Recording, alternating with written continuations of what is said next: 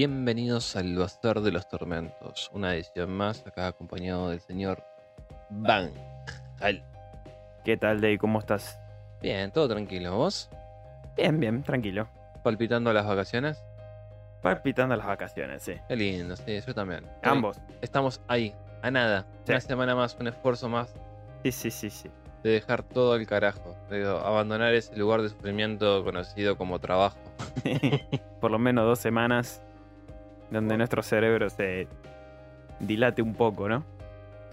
Eh, es relativo. Ambos tenemos hijos, así que Bueno, prefiero lidiar con eso antes que con Ah, problemas no. de otros. Olvídate, olvídate, olvídate. Prefiero lidiar con eso y no estar recolectando plata para gente que no la comparte. La verdad que sí. Cuento plata y sufro. Sí. Pero bueno, ¿qué va a ser? Nuestros eternos problemas. Nuestro infierno laberinto, básicamente. Sí, sí, ya que vamos a hablar hoy de, como bien verán en el título, de los Tenoitas, estas criaturas creadas por Clive Barker. Justamente el infierno para, para Barker es el nuestro. Sí. Así que. El bueno, igual parte de razón tiene, ¿no? Y sí, la verdad que sí. No sé qué es infierno y no sé qué no. Pero bueno. Ante todo, como siempre, antes de arrancar, les quería agradecer a los oyentes. Cada vez somos más en las escuchas. Nos ampliamos en YouTube. Recibimos el primer comentario. el primer comentario Tanto que rompimos las bolas, llegó el primer comentario. por una de nuestras obras en YouTube. Así que estamos contentos. Eso. Mira, mira qué simple frase puede llegar a, Sí, sí, a lo, lo que te, lo- lo que te modifica un simple comentario como Sí, sí. Es una cosa impresionante. Pero no, en serio, nos, aga- nos agradó mucho. Y bueno, eh, esmerándonos con, con los audiorelatos que también los invitamos a escuchar. Y bueno, esperando como siempre sus comentarios, su feedback en nuestras redes sociales. Exactamente, Bajo el que nombre- son El Bazar de los Tormentos en todas las redes sociales y obviamente en la web también nuestra, eh, el bazar de los tormentos.com.ar. Nada, pueden seguirnos, dejarnos un mensaje, mandarnos un correo, lo que gusten, lo que quieran. Ya está, ya conseguimos el primer comentario, me chupa sinceramente un huevo. y encima fue positivo. No Por dijeron eso. "Cá- cállense la boca, manga de energúmenos. Así que bueno, ya veremos. Ya veremos qué nos depara. Bueno, Así que bien, vamos a hablar, como anticipamos, eh, sobre los Tenoitas, ¿no? Estos seres... A ver, vam- vamos a hacer este episodio primero porque descubrimos un poco más sobre el mundo de los cómics de Clive Barker y sus personajes. Y la verdad que eh, creo que no sé si estás de acuerdo conmigo, Dave, pero prácticamente es mejor que la novela todo este mundo. Sí, muchísimo mejor. Un- Una cosa está mucho mejor explorado.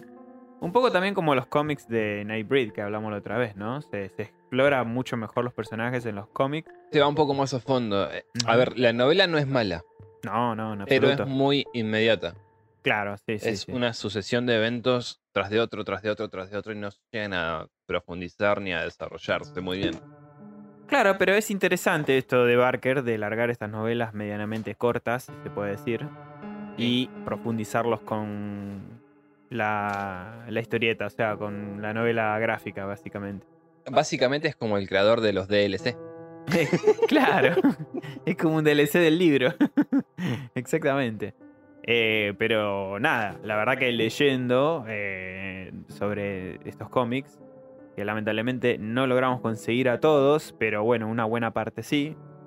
Eh, para ser claros, Barker largó, ahora igual después lo, lo comentamos mejor, pero largó 20 cómics, va, Barker y su equipo ¿no? de, de artistas, largaron en los 90, entre el 89 y el 91 más o menos, Ujú. 20 cómics, que eh, cu- cuentan justamente una serie de historias que conectan y no conectan con Hellbound Heart, o sea, con la novela, porque en realidad amplía, amplía que no solo hay un cubo de Le Marchand, que hay otros objetos que también pueden ser configuraciones del lamento, etcétera, etcétera.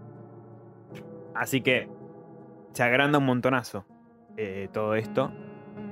Y son, bueno, son estos 20 números por la eh, eh, publicadora Epic, ¿no? La. La publicadora de cómics Epic. Así que vamos a hablar de esa primera tirada, de 20, y eh, de otro cómic que salió también en los 90, justo cuando salió la película de Nightbreed, que hablamos justamente en el otro programa anterior, que eh, es un especial, digamos, de dos eh, tomos, de dos volúmenes, de Hellraiser versus Nightbreed. Nightbreed Jihad, que sería la guerra, ¿no? La guerra santa, eh, la expresión Jihad. Que bueno, ahora después la vamos a contar bien de qué se trata. Pero más o menos el esquema del programa va a ser ese. Vamos a hablar de esta tirada de cómics.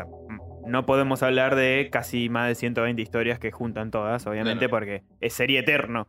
Pero vamos a elegir las que más nos gustaron.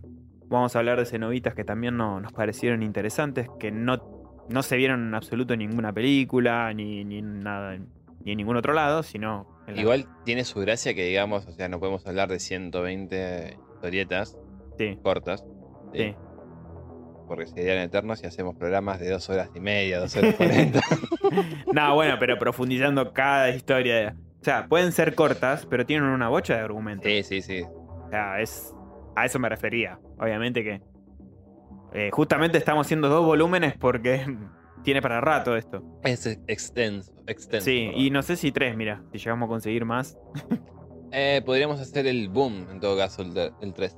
No, no, el segundo va a ser el boom de la edición boom. Ok. listo. El, el 3 sería si conseguimos esas que te dije, estos Ah, últimos seis tomos de Bestiary. Bestiary, exactamente. Que no los conseguí todavía. Como decíamos, costó mucho conseguir. Conseguimos los primeros dos tomos Sí. y después. Al eh, por lo menos traducidos en castellano. claro, y después conseguimos el Masterpieces, que salió en el 2013. Y ese recolecta las que se consideraron las mejores historias de todos estos cómics. Con Eh, más o menos. Es un recopilatorio. Claro, es un recopilatorio de más o menos 90 hojas por cómic. Eh, eran 90, ¿no? Sí. 90 y pico, 100 y pico. Sí, 90 y algo, sí. 90 y algo, casi 100. Eh, o sea que ese tiene mucho más historias que un tomo común, obviamente. Y son dos volúmenes de Masterpieces. ¿Mm? Y bueno, Ahora, si alguno de ustedes lo tiene a Masterpieces, sí. podrían contactarse con nosotros Y lo convidan. y nos lo regalen. Total, acá estamos abiertos a recibir ese tipo de cosas por parte de ustedes. Después de todo, le estamos entregando un producto gratis, básicamente. Bien. em, esto va a ser un poco también en, en revancha al segundo episodio de nuestro podcast, que la calidad de sonido era bastante penosa. Poronga. Lo armamos muy sobre la marcha realmente, no tenía ni siquiera una hoja de ruta sólida, pero bueno, el entusiasmo nos llevó a hacerlo igual. Mm, No sé, una mirada dem- demasiado poco detallada de las historias de Barker. Eh, porque el- quizás, si lo analizamos, dijimos cosas que eran incorrectas, o por lo menos... Totalmente incorrectas, totalmente. Así que nada, como uno también hace las cosas bien, cuando las hace mal hay que reconocerlas. Y, y bueno, así que, Yo principalmente, yo me fui de pero de mambo, ¿eh? Yo dije muchas cosas que claro. de- pero... por desconocimiento pequé de, de ignorancia. Pero de, de ese programa hasta hoy, que estamos grabando este, la verdad que, bueno, como, como descubrimos aún mejor, ya conocíamos la novela de Barker igualmente y, las películas, etcétera. Eso es lo que voy yo, o sea, el programa, eh, la, la novela de Barker no ahonda demasiado, sinceramente. Exacto. Y, siendo francos, Sí. merece más de una lectura. Con una sola no basta. Sí. Sí, y, y aparte es un libro corto. Sí, eh, básicamente es lo que dura el viaje Sí. de, de- de acá trabajo. a- al trabajo, es lo que demoré en leerlo. 200 y pico de hojas con una letra gigante. Aparte que realmente no ocupa toda la carilla de la hoja. Por eso. Está muy desaprovechado. Yo Tres cuartos. A lo sumo serán así 70 y algo de hojas. Claro, pasadas a, a una a una impresión normal, digamos, va, normal, de general, Gen- Sí, ponele, qué sé yo, los que vos tenés ahí de la colección de, de de King. King, Sí, los que salieron de La Nación, los de tapa negra, para los Sí, que sí. son de Argentina, se van a ubicar. sí, sí. Por ejemplo, yo de, de esos en el viaje de ida y vuelta leeré unas 140 hojas con él. Claro. Es- El libro realmente de Hellraiser debe durar eso. Y sí, aprox. Aprox. Sí, 140, 130 hojas, más o menos. Así que bueno, queridos oyentes, si es, son la, si es la primera vez que escuchan sobre Hellraiser o lo que sea y están escuchando este programa, vamos a hacer una. Quédense porque vale la pena. Sí, vamos a hacer una breve introducción detallada con lo justo sobre Barker, su novela, etcétera, y después ya vamos a arrancar a hablar de la de los cómics. Exactamente. Así que bueno, en 1986 Barker publicó la novela titulada The Hellbound Heart, ¿no? La que va a servir de inspiración directa para la adaptación cinematográfica un año después, en el 87. Retitulada Hellraiser, que fue bastante acertado porque Hellbound Heart hacía quizás pensar más a una novela amorosa Algo, claro. que, que algo terrorífico, ¿no? Algo más romántico que. Y tan visceral como es Hellraiser. Em, visceral. Exacto. El mismo Barker dirigió el film, que, o sea, la película, y dio pie a una franquicia que generó múltiples secuelas, el, inevitable merchandising y, por supuesto, los cómics, que es lo que más que nada nos trae a hoy Claro. en este programa. Yo creo que lo más cuestionable de acá es el hecho de que Barker hubiese dado su consentimiento para que se hiciesen no cuatro películas, sino diez. Sí, bueno. Bueno, eso un poco lo conversamos y esa información era correcta en el, en el segundo programa, eh, hablando de Hellraiser. Que sí, justamente Barker perdió los derechos eh, de su propiedad intelectual, digamos, muchos años, más de 25 años. La ley de Estados Unidos, donde él hizo todos los arreglos para producir las películas, decía que tenían que pasar estos 25 años para llegar a un reclamo legal. Lo hizo el año pasado, en- no me acuerdo si en- a fines del 2020 o en el 2021 más o menos, no me acuerdo exacto, pero fue en ese momento. Recuperó los derechos y eh, realizó la producción de la película justamente de la que hablamos en el segundo programa, Sí. Hellraiser, que salió en el 2021, que a mí, o sea, hay gente, hay muchas eh, opiniones sobre la película. A mí personalmente me pareció buenísima. ¿No era en el 22 que salió? 22, perdón, 22, tenés razón, perdón, Dave, sí. Estoy- todavía estoy, todavía estoy en el 2022 yo, parece. Sí, 2022. No caí que ya cambiamos de año. Ya vamos 14 días de este 2023 y. Igual eh, cuesta, cuesta. cuesta. Necesitamos reiniciarnos. Es como cuando estás haciendo la planilla en Excel y seguís poniendo 2022 como un pelotudo. Bueno, Exactamente. eso. Exactamente, porque me pasa lo mismo. Hasta que más o menos en febrero ya caes y A ver. Junio, por ahí. tarda una bocha el loco. Así que por eso necesitamos vacaciones. Todavía no decidimos si vamos a hacer unas vacaciones acá también en el bazar, por lo menos una semana quizás, como para armarnos, que ya se viene la segunda. Ahora después lo vamos a debatir con Dave. Quizás una semana no se publique nada, pero bueno, O sí, no sé, veremos. o sí. Pero bueno, no, si nos siguen, por favor, no nos abandonen, porque no va a ser mucho el tiempo que no vamos a estar. Si no, que- tenemos que trabajar más para seguir sacando mejores cosas. Hay que cuidar. Y sí, por eso. Hay que cuidarlo. Aunque Si sea en las redes, ahí vamos a aparecer. Hay una foto en la, en la playa, algo. Eh, podría ser. con unas ser. calaveras o algo ahí. Podría ser, me gusta la idea, me gusta. Acá en las playas de Silot. Me gusta, me gusta. Eh, Eh. Está buena. Está bueno. Bien. Continuamos. A partir de 1989, el año siguiente de- Sí. del segundo film, porque en el 88 salió la continuación, eh, Hellbound se llamó justamente Hellraiser 2. Eh, sale el primer número de esta excelente serie de cómics que estamos hablando, la de Epic, ¿no? Eh, del sello Epic, que llega a sumar un total de 20 números, como bien dijimos antes, y publicados con una periodicidad bastante irregular, ¿no? Un número solamente salió en 1989 y 5 en el 90, 4 en el 91 y 10 en el 92. Estaban inspirados en el 92. Y en el 92 sí, se nota que ahí gestaron. Y, y es más, me arriesgo a decir que quizás en- ahí en el 92 es donde más abunda Masterpieces. Hay bastantes de... Puede, puede ser, puede ser. Pero bueno, el, el editor encargado de llevar adelante el proyecto fue eh, Chichester, Chichester. DG Chichester, a quien se lo suele identificar más como el guionista de una de las etapas peor consideradas de Daredevil. ahí tiramos un, un detalle. Bueno, no lo conozco, igual Daredevil es uno de los personajes que menos me importan. Bueno, a mí me gusta igual, pero no leí muchas historietas. Y que tuvo varios trabajos más como guionista de cómics en los 90, principalmente de Marvel, Dark Horse y Acclaim, antes de dedicarse de lleno a la publicidad. Chichester mismo también escribió la introducción a, casa, a- perdón, a cada uno de los números e incluso algunas de las historias de la serie a partir del número 7. Ok. Igualmente no, no me pareció un mal trabajo. No, no vi ninguno de él. Por lo menos que. No, hay un par de guiones que encontré de Masterpieces y están bien. Eh, La serie se publicó en formato Prestige y cada número ofrecía varias historias cortas eh, por un equipo de creativos que solían reunir escritores competentes, como por ejemplo John Russo, eh, McDuffie, Sí. Dwayne McDuffie, y artistas de mucha, mucha calidad. Por ejemplo, John Bolton, Sí. Baker, eh, Jorge Safino, Kevin O'Neill, Joe Cu- Cusco, perdón, Mike Mignola, que es, ese es un grosso, Mike Mignola es- eh, bueno, es el de boludo. el- em, Hellboy. es Hellboy, exactamente, Mike Mignola. Eh, Colin Doran, eh, ¿qué más? Alex Ross, Mark Ted Hempel. McKeever.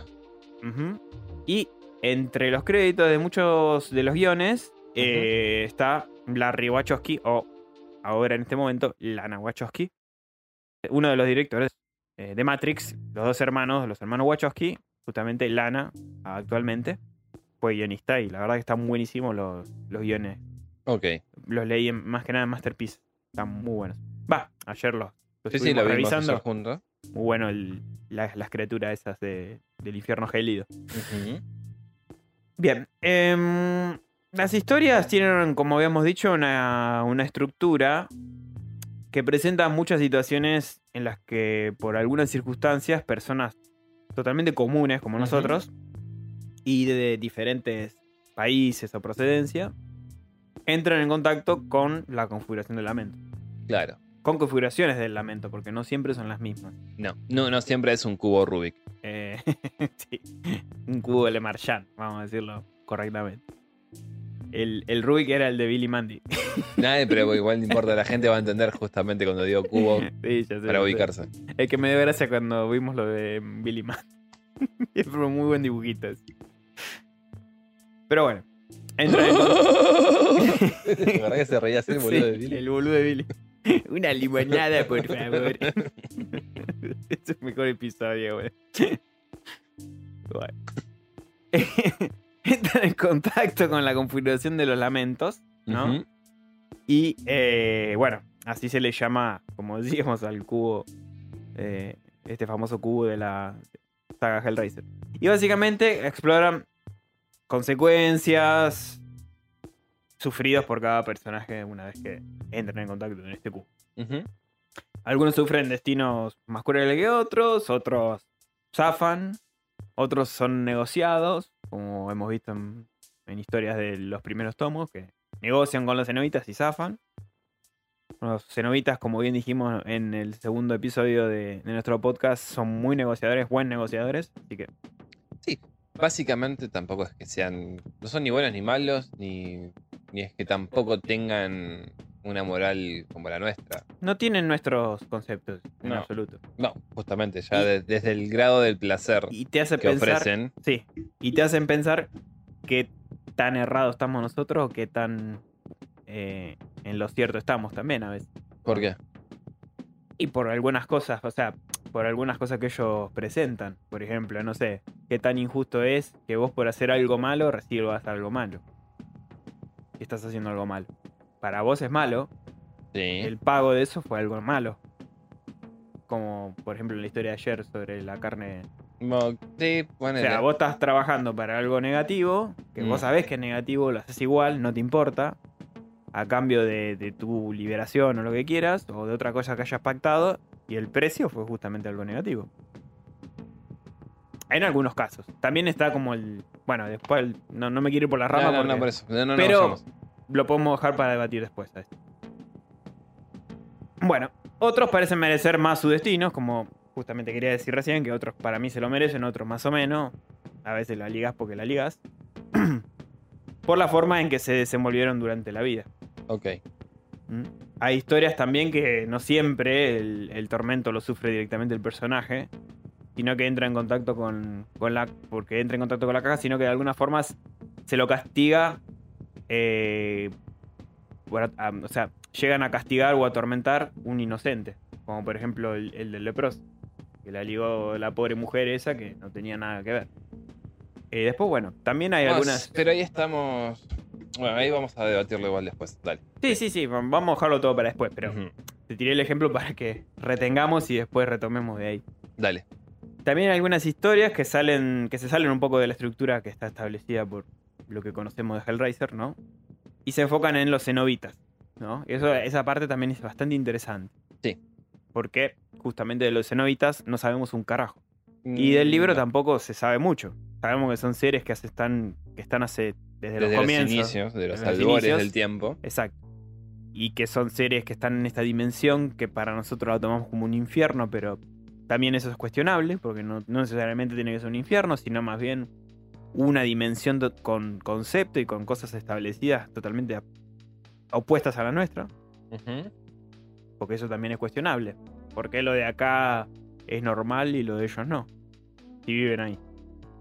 Y con esos conceptos. Ah, bueno. Y, eh, y ahondar en las historias individuales de cada cenobita. Ujú. Esto ocurre también en varios cómics. O también grupales en algunos casos. Y desarrollar todavía más la mitología que creó Barker, ¿no? Y todos los elementos que dan forma, como por ejemplo el origen y el rol de la configuración de los lamentos. Ok, sí. Y también que eh, los roles que tiene cada cenobita, por ejemplo en Jihad se nota bastante, Vemos, sí, sí, sí. que hay roles establecidos, incluso hay conflictos dentro de su propio reino, ¿no? Así que bueno, las estructuras también que hay de poder dentro de ese infierno, entre comillas, y el rol del Leviatán, que eso es lo más raro para mí hasta ahora. O sea, el Leviatán es totalmente ambiguo para mí, hasta donde yo leí. A veces tiene piedad, a veces no. Es, es un poco discutible. Bueno, pero eso también ya en, en el primer cómic. Sí, igual, ojo, digo esto y continúa tranquilo. Lo que hace el Leviatán o lo que sea, no es tan distinto al concepto que tenemos no- nosotros de Dios, por ejemplo. No es tan distinto. No. Vea, en muchos casos es totalmente indiferente. Por eso. Entonces, o a veces tiene ira, a veces es piadoso. No hay tanta diferencia. No. Por lo menos al concepto de un Dios cristiano, que es lo que más conocemos yo y Dave. Después, bueno, obviamente otras religiones seguramente deben tener... O sea, conocemos de otras religiones, no es que vivimos en un tupper, sabemos los conceptos de cada una, pero no podemos opinar porque nunca llegamos a estar cerca de un practicante o, o practicarla en su momento. Así que el concepto que tenemos de Dios, por lo menos el cristiano, no se aleja tanto al comportamiento del Leviatán. no Y lo digo sin ofender a nadie, ¿no? Obviamente. Por mí que se ofendan. Que bueno, el Leviatán sería el dios infernal de, de esta dimensión, de los cenobitas. O sea, es la figura que está detrás de todo lo que ocurre entre los cenobitas y también lo que ocurre cuando los cenobitas intervienen en este plano nuestro, ¿no? En nuestra realidad. Exactamente. Bueno, esto para mí, como decíamos antes, y para Dave también, eh, aporta muchísimo a desarrollar este, esta mitología, este mundo creado por Barker, ¿no? Sí. Ok. Esta como cosmología. Claro. Y, y se le da más protagonismo a estas otras figuras que en el libro se concentraron quizás más en los, en los personajes principales, como Kirsty o el tío Frank. Eh, Bueno, sí, en realidad en el libro Kirsty no es eh, hija de, claro, en el libro no. de Rory. Iba a hacer una pregunta antes de continuar. Mm. En el. En, bueno, no, no vamos a hablar de esta edición, porque en el 2013 se, se realizó otra tirada de cómics, digamos, de Hellraiser, con historias que continúan a partir de los hechos ocurridos en Hellraiser 2. Pero bueno, es solo lo que vamos a anticipar del próximo programa, que vamos a hablar de esto. Pero Kirsty es un personaje que figura en esta nueva serie de cómics del 2013-2014. Kirsty, en esa serie, vos que ya la leíste, yo todavía no, por eso pregunto. ¿Sigue siendo la hija de Frank? No, nunca, de mm, nunca fue la hija de Rory. Rory, eso quise decir. No, eso pasa solamente en la película. Ok. No sé por qué. Pero Te digo porque respeta los hechos de la película, supuestamente. Sí, pero no. pero mantiene el papel del libro. Ah, ok, perfecto. Tenía En esa el- duda. En el libro, básicamente, Christie es la amiga, entre comillas, de, la mejor de amiga Rory, de Rory. que se lo quiere. eh, bueno, quiere tener intimidad con él, para decirlo bien. Sí, quiere tener una relación con él y Rory está con Julia, que era una, A ver, una eh, maldita.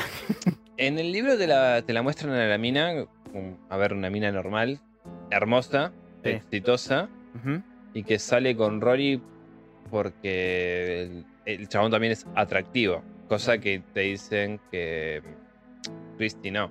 Porque Christy es totalmente retraída, es es totalmente, sí. muy, eh, muy vergonzosa y toda la boludez. Y poco graciada también.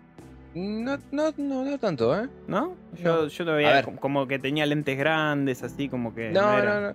No es. A ver, una, una mina. tan, Un estereotipo tan. eh, claro, no, pero yo te digo, en el libro no es una mina tan llamativa como puede llegar a serlo Julia. Jul- eh, Julia, porque es, es una rubia que está buenísima, Claro, según lo que te dice. Según lo que dice en el libro, claro.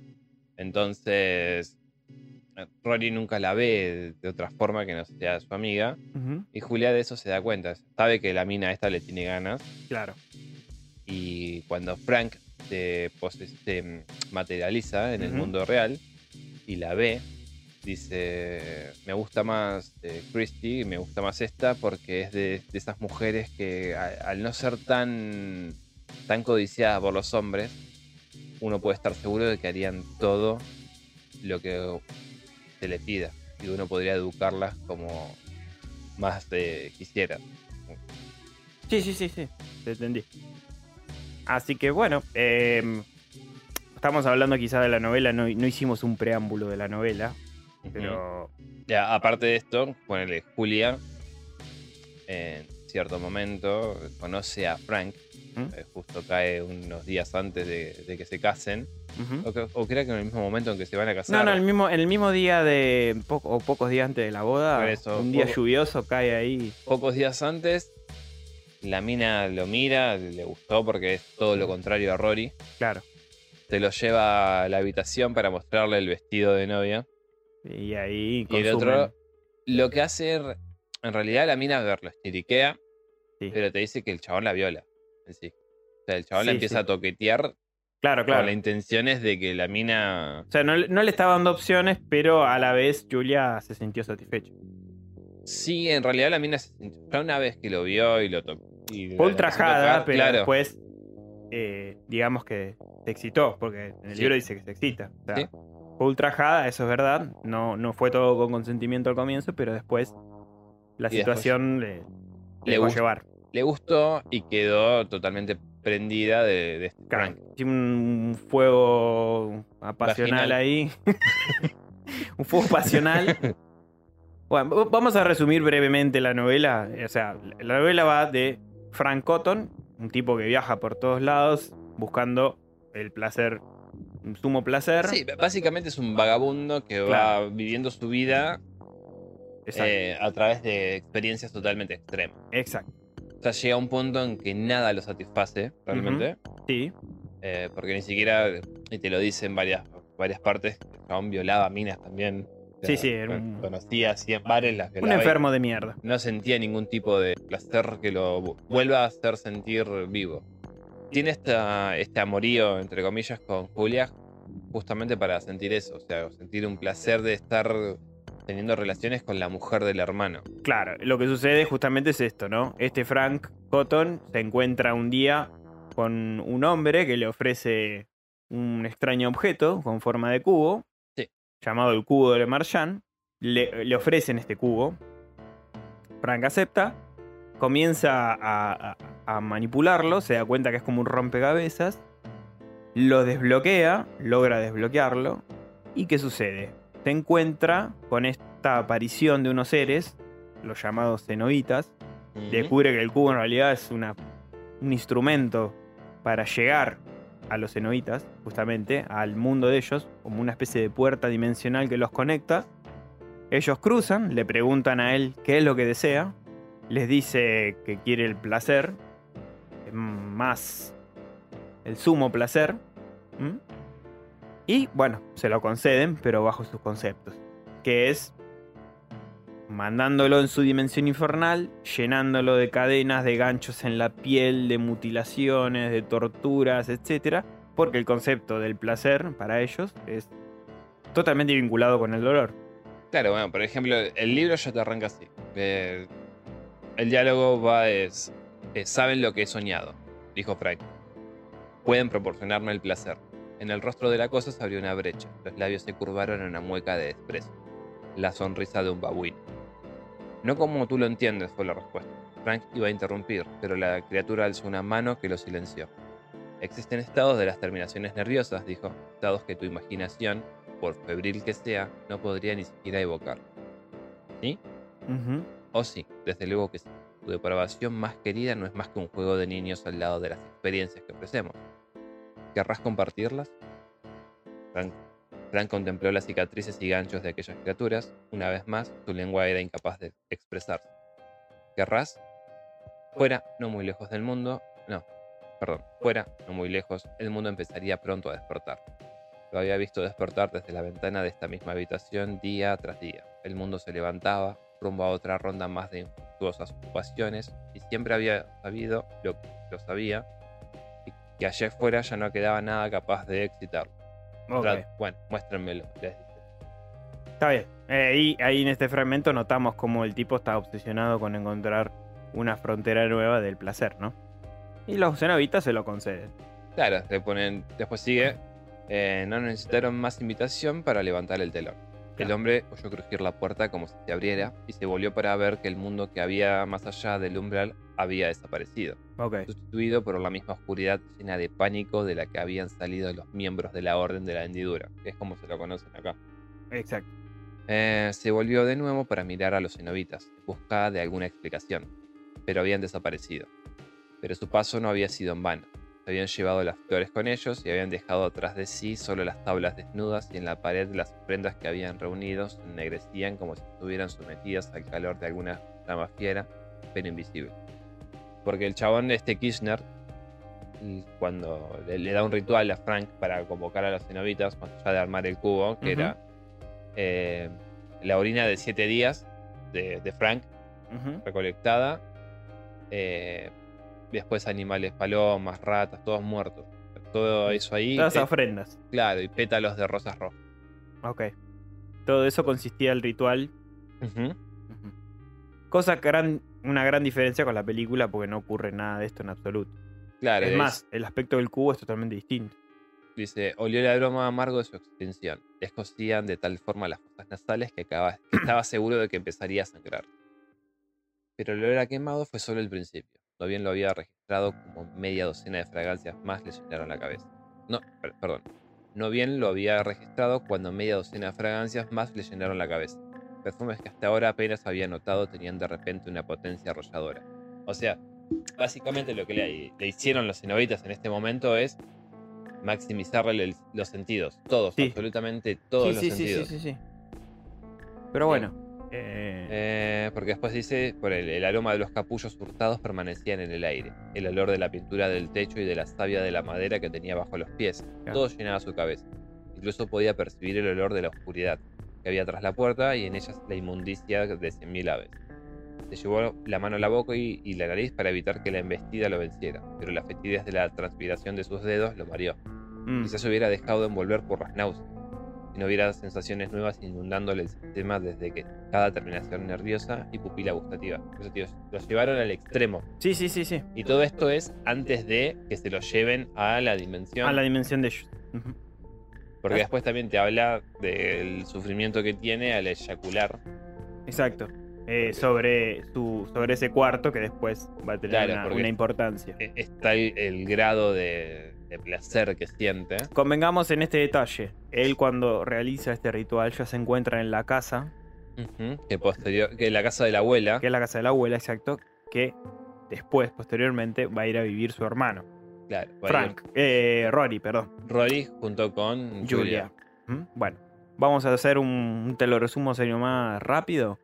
cuando Frank experimenta este placer y los cenobitas le conceden esto, va a parar a la dimensión infernal de ellos y es torturado constantemente, torturado para nosotros, para nuestro concepto de, Claro. de placer, es una tortura lo que él sufre. Para los cenobitas le están ofreciendo el placer extremo.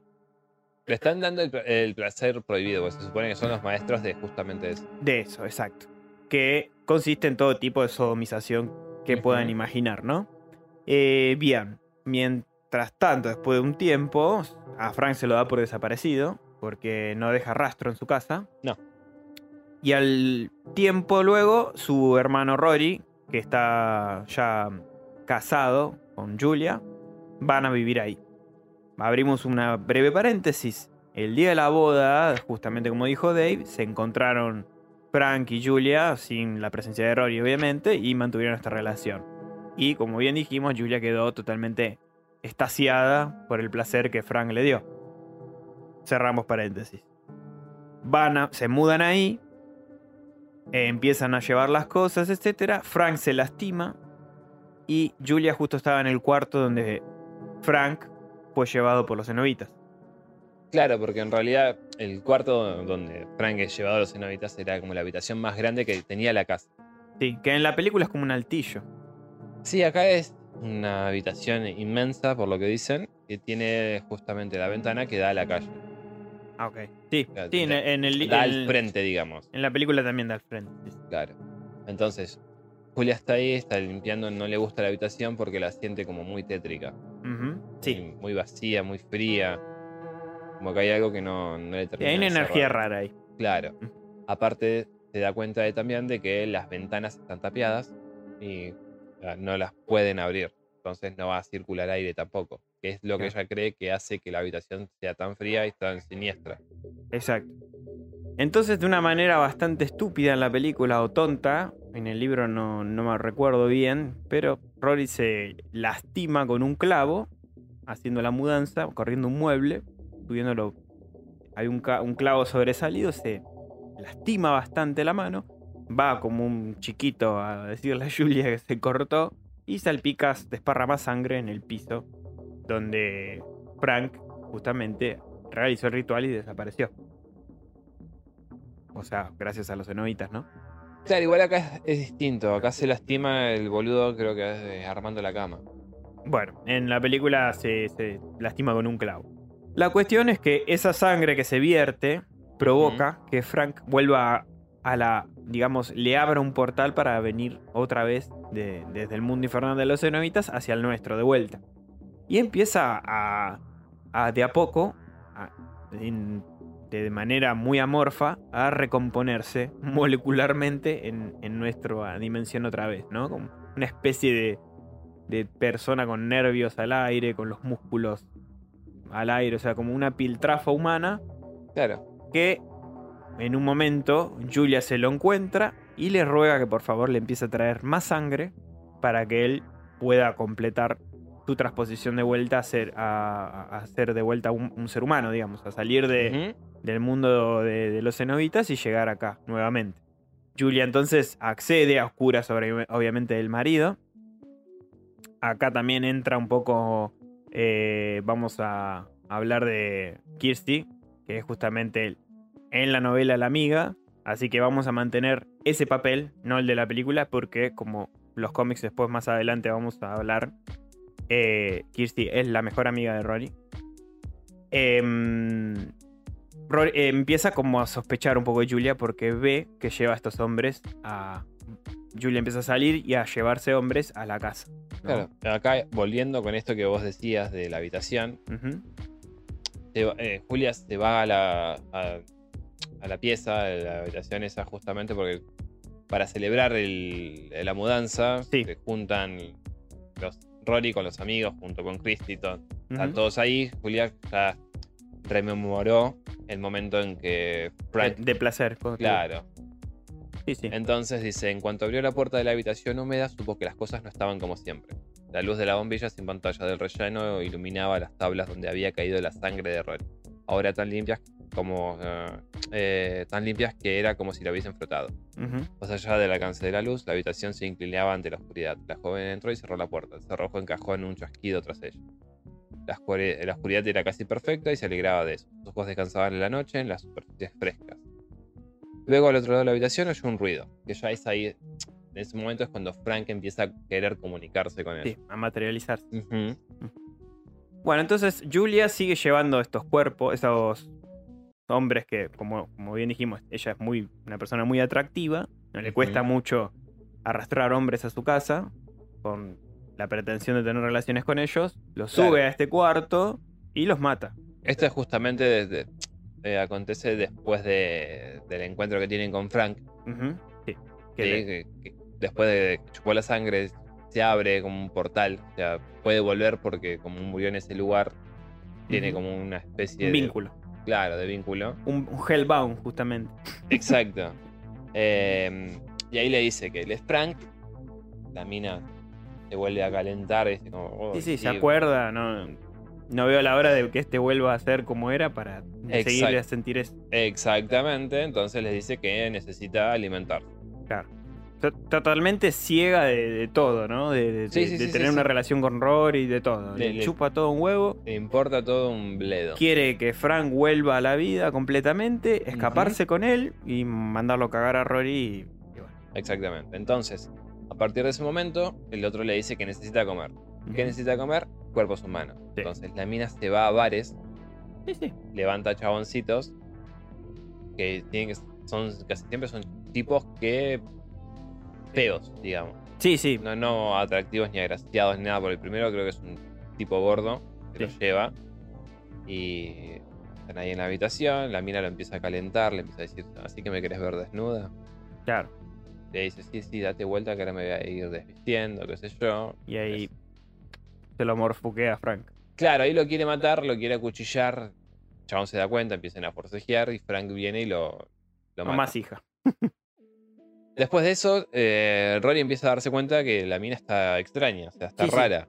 Tampoco abstraída. Claro. Y entonces ahí le encarga a Christie Que la espía. que la espíe. Que se fije, no, ni siquiera que la espíe, que vaya a hablar con ella para ver qué pasa. Claro, sí, es verdad, es verdad, es verdad. En la película pasa algo parecido. Habla con la hija diciéndole que está medio rara la cosa con la relación y que, que hable con ella, que se vincule más. Claro, y bueno, Christie va a, a la casa.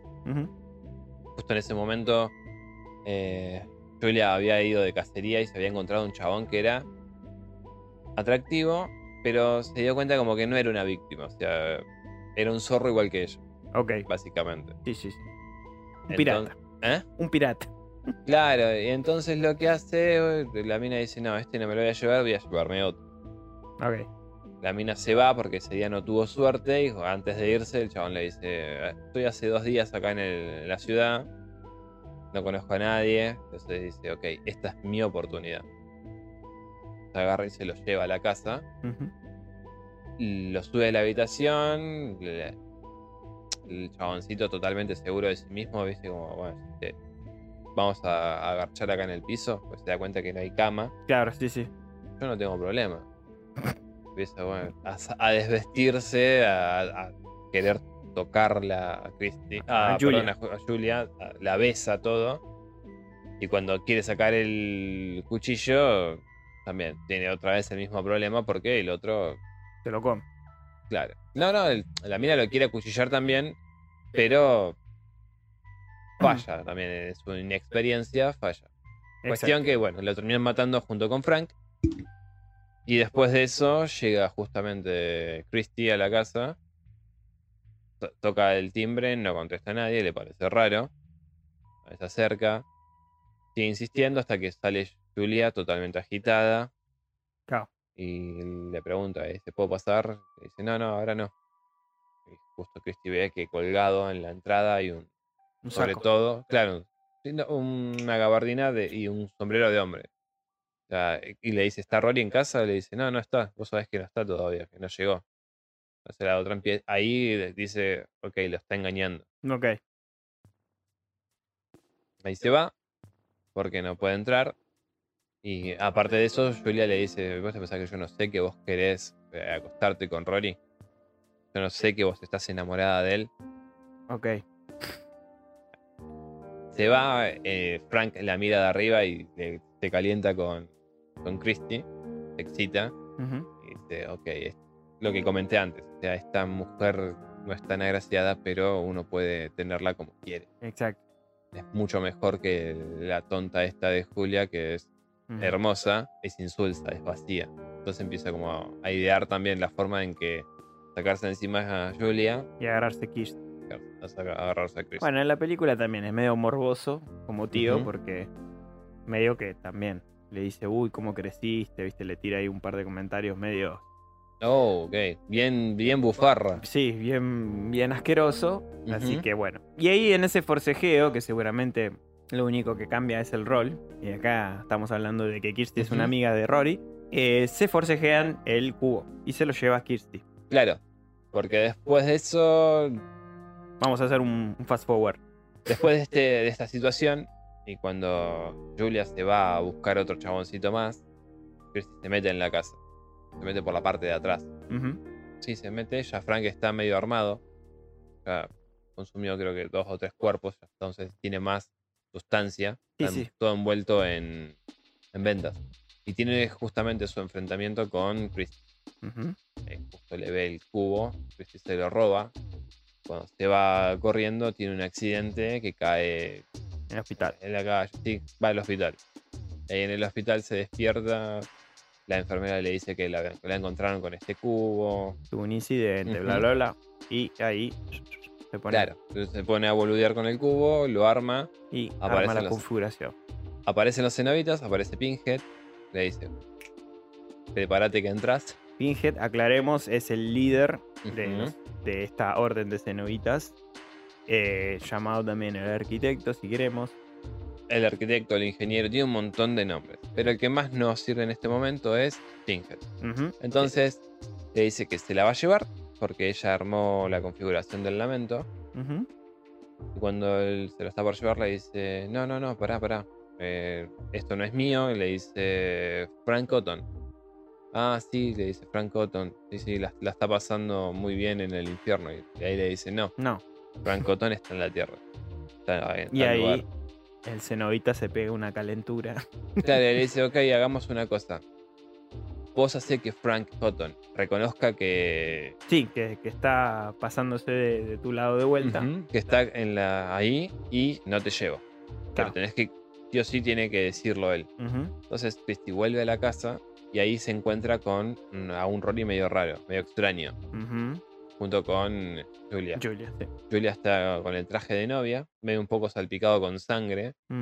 Y Christy va y es toda histérica y le dice que Frank estaba vivo, que lo vio, que qué sé yo, que qué sé cuánto. Sí. Le dice, sí, sí, sí, ya nos encargamos de él, lo matamos. A Christy le suena raro, o sea, Claro. aparte ¿Qué, pasó acá? hay una frase que le dice antes, Ujú. Que supongo que en la película tal vez se, se- se repita, porque está toda histérica, eh, Frank en la piel de, de Rory, le dice, vení con papá. Exacto, sí, sí, sí. Que eso va a ser también en la película. Vení con papá, muñeca, una cosa así, y la otra se queda como, no, vos no sos Rory. Claro, Cuando sube a ver el cuerpo desollado, claro. Está Rory destrozado ahí. no, pero no sabe, o sea, sabe que es Rory, pero a la vez no tiene pruebas de que es Rory. Empieza a escuchar las campanadas Exacto. que suenan. Ujú. Y ahí es todos los eventos de él- ella buscar la manera en que eh, eh, Frank reconozca que es Frank y no Rory, para que Pinhead entre en acción y lo saque cagando. O sea, se lo, lo devuelva al infierno, básicamente. Exacto. Y complete así la negociación que habían hecho. Exactamente. El tema es que Pinhead es totalmente un hijo de puta. Hay un momento cuando ya. eh, ahí, ahí se arma una lucha porque Julia la, la va a matar porque es la única persona que sabe que Rory no es Rory. La, la agarra, la va a apuñalar eh, Frank. Justo Christy se zafa y le, da, le encaja la puñalada a, a Julia. Empiezan a después a pelear entre ellos. Cuestión que termina, la otra termina sin cabeza. Mm. Sí, Julia termina sin cabeza. Espectacular. Cuando ya después a Frank lo atrapan y lo encierran y toda la boludez, Christy se está yendo y se encuentra a- el cuerpo de Julia sentado, o sea, decapitado sentado, y la cabeza de, de Julia se, se levanta y la mira, le empieza a hablar. En esa parte está mucho mejor el libro que la película. Y, y Julia, viste, se queda así como extrañada. Eh, Christy, perdón, se queda todo así extrañada que está por morirse le dice, no, no, soy el arquitecto. Un macabro de aquellos. O sea, era Pinhead básicamente Sí, manipulando. haciéndole una joda, ponerle, una cosa así. Sí, sí, sí, sí. Bueno, y ahí ya, ya damos por, por terminada la, historia principal de, de Hellraiser. Eh, bueno, a partir de este relato, que lo explicamos lo más breve posible, de, de esta novela, surgieron todas las demás historias, ¿no? Y Sí. Salvo, perdón, Sí. y esto te lo voy a citarlo nada más, es cortito. sí, sí. Después de esto, después de que se llevan a Frank, que Christy tiene este encuentro boludo con eh, Pinhead, Sí, hay un vagabundo que es el guardián del cubo, del cubo, sí. que se lo traspasa a Christy en un momento. The Eh, Dragon. Claro, chocan, ¿viste? Así en la calle. Se queda eh, estupefacta, como que qué pasó, o sea, por qué, y cuando se mira tiene el cubo encima. Como que ella es la guardiana. Ok. Y lo que sigue después de eso dice, le dio la vuelta. Durante el más frágil de los intereses... ok. Le dio la vuelta. Durante el más frágil de los instantes creyó ver el fantasma en el barniz. El rostro de Julia y el de Frank. Le volvió a dar la vuelta otra vez para ver si retenían a Rory allí. Pero no.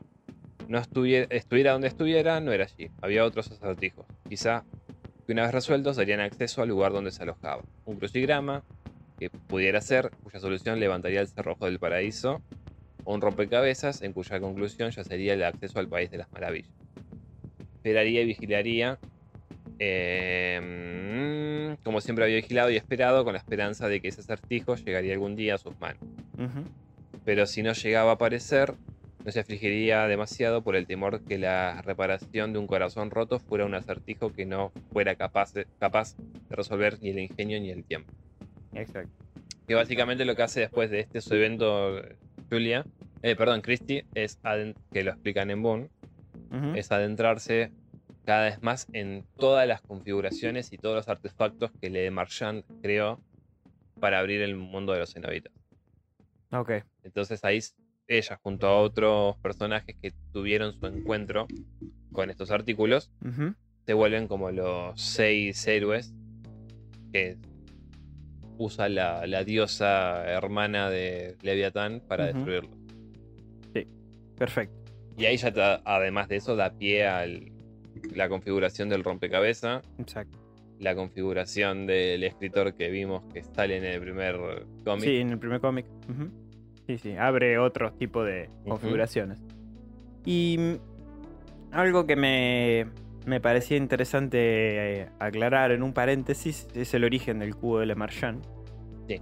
Eh, que lo que es canon, digamos, es que fue armada por un francés en 1780 Y monedas. y algo, más o menos, 84 creo, si no me equivoco. Y este francés fabricaba aves de juguete y, eh, bueno, en el libro también lo dice. Y un día eh, un, un tipo ahí, un aristócrata medio raro, le pide, le hace una petición de, este, de un cubo, ¿no? Que está inspirado en unos cubos japoneses que realmente existen, que son justamente como puzzles, como rompecabezas.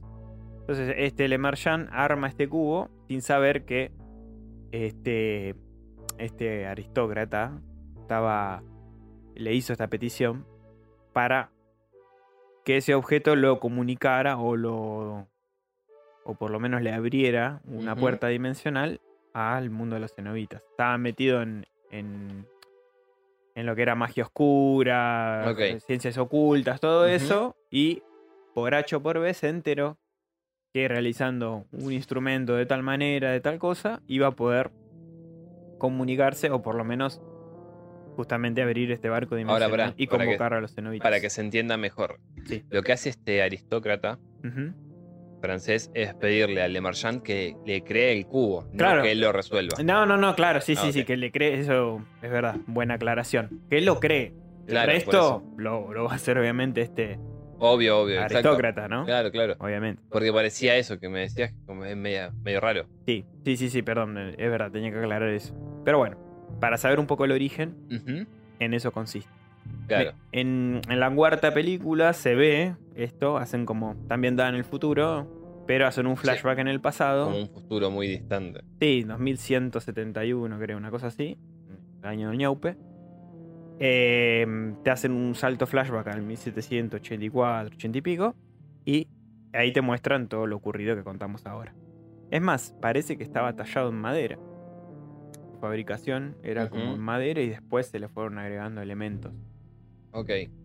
Tiene Eh, sentido igualmente para esa época. Sí, sí, sí, porque justamente este juguetero, era un juguetero francés, trabajaba con estas aves de madera y eso, o sea, era común que se trabajara con esos materiales también. Claro. Algo que me parecía interesante nombrar es que mm, me llamó la atención un, un bache un poquito que había en los cómics, eh, Sí. ya que estamos hablando más que nada de eso, que mm, en los cánones del dolor, que es el El primero, primero, el- Ujú. con el que inicia. el que inicia, sí, la, esta serie de cómics, eh, aparece, o sea, la, la historia trata de las cruzadas, o sea que yo Sí. me ubico más o menos como mucho en el 1300, más o un poco antes capaz, Sí. o las últimas cruzadas, más o menos 1200 y pico. Todavía era una época media feudal, Sí, sí, sí, sí. así que en el mil y algo seguramente no especifica. Sí te muestra que A ver. todavía eran cruzadas en Babilonia, así que... Sí, igual es más las cruzadas contra los em, árabes. Los musulmanes. Sí, sí, musulmanes. Pongamos 1200, 1400. eh. Por eso, entre esas. No lo especifica, por eso estamos aproximando por- para que se den una idea, porque no lo especifica. La cuestión es que hay una expedición en esa época. Sí, en realidad no, no es una expedición. No, una expedición no. Hay un una misión La, la, de, cruce- de cruzados. la- e- e- esta cruzada que hacen, que justamente lo hace el rey, el rey Carillion, Sí. es para recuperar supuestamente el santo sudario, Exacto, es verdad. Que lo tendrían en este caso los musulmanes. Entonces, arranca esta campaña eh, bélica para- por recuperarla. Eh, tienen justamente, eh, ¿cómo se dice? Tiene éxito. Sí, porque terminan haciendo Masacran a todos los que tenían que masacrar. los y- hacen bosta y todo esto a nombre del Señor. Claro. Me encanta esa parte. Sí, sí, sí, es genial. Me encanta como, gracias Señor por guiar mi espada para rebanar la cabeza de este infiel. hermoso, Está buenísimo, sí. hermoso. Entonces el chabón llega al altar donde debería de estar al resguardo este sudario y se encuentra con el cubo de Exacto. Marchand. Y ahí me llamó muchísimo la atención de por qué carajo en esa época había un cubo si supuestamente el primero lo hizo Le Marchand en 1700. Entonces, Bueno, ahí si encontramos vamos- un arco argumentativo un poco raro, ¿no? Sí, pero qué sé yo, te pueden decir que como es atemporal, fue dejado ahí por los cenobitas para, no sé, llevar el caos y la destrucción. Los cenobitas pueden viajar en el tiempo. y si son atemporales. No sé, es un bache gigantesco. Si alguno de los oyentes que sea fanático de cenobitas y sabe de algo, nos pueden avisar en las redes o donde sea. Sí, y nos comentan, porque yo busqué y no conseguí nada sobre al respecto. Porque busqué Cuestión. canon del dolor y eso no. Nada. Por, es- por haber encontrado este cubo de mierda, Chabón se siente totalmente decepcionado porque al final toda la cruzada, toda la muerte, toda la destrucción que dejó a su paso no sirvió de nada porque el sudario no lo encontró. Entonces cae como una suerte de depresión. La reina, la esposa de- del chaboncito este, de- del rey este, mejor dicho, le dice que vaya a la cama, que hace un año que no están juntos, que ella también tiene sus necesidades como reina, que lo extraña, que quiere que se lo...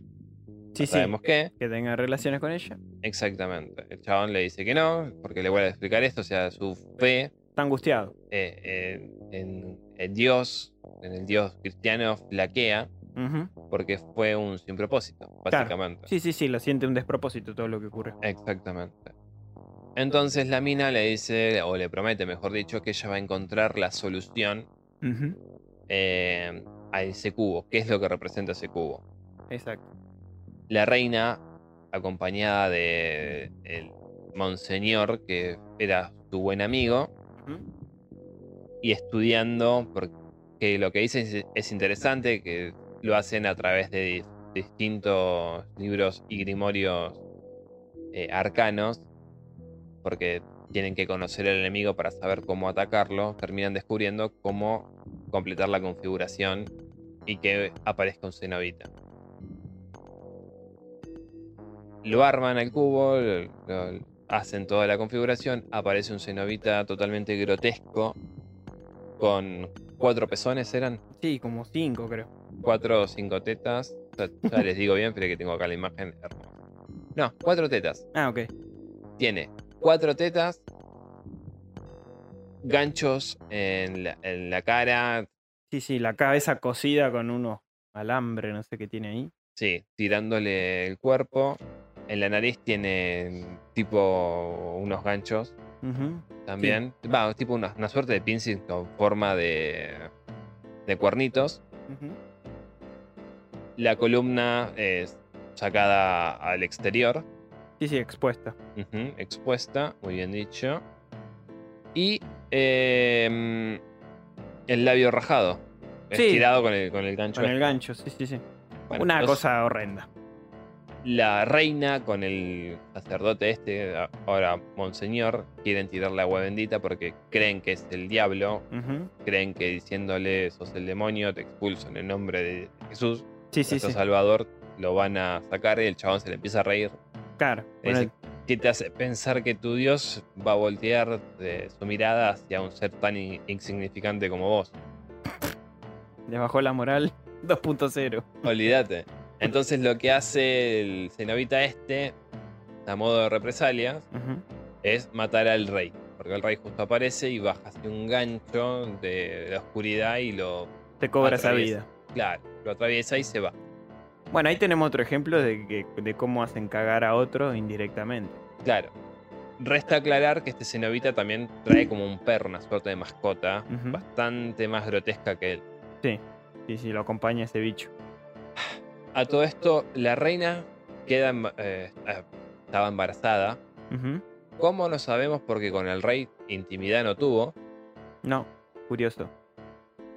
Con el rey intimidad no tuvo, Por lo menos desde que volvió de esa campaña, capaz que fue Claro. antes. pero hacía un año y pico que se había ido de campaña. Ah, bueno, entonces no sé.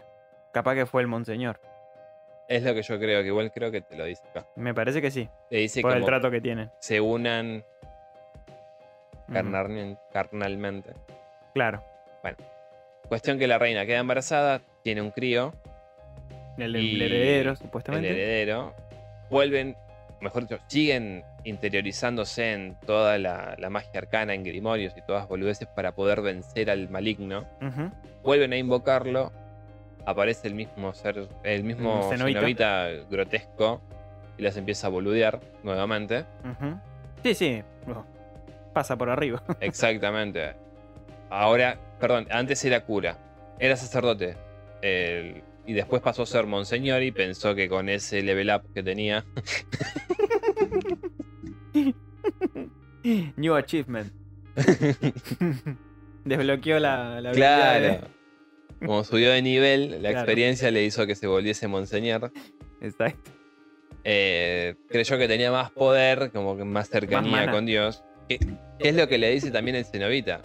Sí. Le dice algo así como: Vos me querés a mí expulsar siendo que te valés de tu influencia para matar y torturar gente.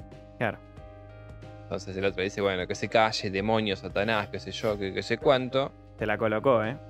Lo mata al, al monseñor este. Se ve que su poder destripa ahí. mágico no era muy alto. Se quedó a medias. Claro, y la mina le dice- empieza a decir piedad, piedad, porque no la mate.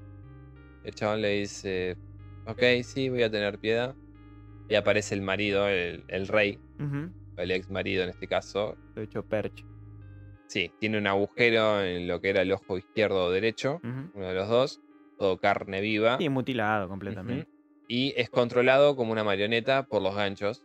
Y viene con una espada desenvainada. Lo trata de títere, básicamente. Claro, básicamente es el títere del gordo este. Entonces lo que hace, valiéndose de este títere, es tener la misericordia. No la misericordia que uno esperaría si lo pide, sino por la criatura que está al nacer. La- a la mujer la mata, pero sin embargo al bebé que tenía dentro lo saca, lo deja fuera sitúa sobre el altar al lado del cubo de la Marchand. Ujú. Y ahí hay un- una frase final que dicen que el heredero de, de los Carillion iba a tener un destino más oscuro de lo que uno esperaría o, podría llegar a esperar. Y Exacto. termina. Excelente historia. No está mal. Sí tiene ese bache Argumentativo. argumental que es como. Eso me lo. me, me, me, me desplanteó un poco la, la idea. Me gustó el concepto de la Guerra Santa de- y todo eso, porque estaba bueno el contexto. Sí. Y estuvo bueno también el hecho de que estaban buscando el santo sudario y todo eso. Estuvo bueno, pero bueno, me, me parece un poco. A ver, si se aclarara que fue porque a modo de. ¿Cómo podemos decir? De, de gusto de los cenobitas, a temporalmente soltar eso para ver qué hubiese ocurrido. Está bueno. Si se aclarara eso, pero como no sabemos si viajan o no en el tiempo, la verdad que no sé. Claro. Pero no, no, no hubo viajes en el tiempo, aunque sí hay varias épocas, porque a veces es un futuro distópico en algunas historias, como por ejemplo el de el Cenobita Leo. Es en un futuro no especificado donde la realidad virtual es bastante avanzada en, ese, en esa historia. No te dice, pero aparentemente es un futuro mucho más adelante que el nuestro. Y entonces nunca hay un, por ahí una época definida en las historias.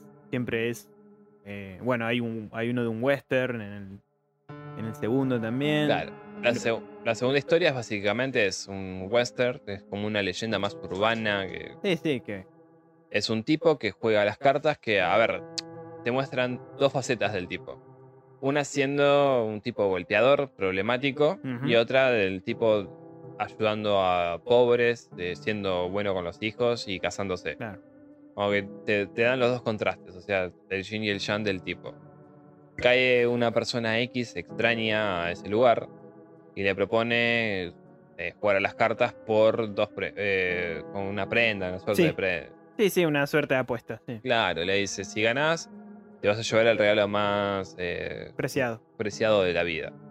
El extraño y pone el cubo sobre la mesa, dándonos a entender que si ganaba se quedaría Eso. con el cubo. Bueno, cuestión que juegan con las cartas, gana el personaje este que- que mostraron En ya, cuestión.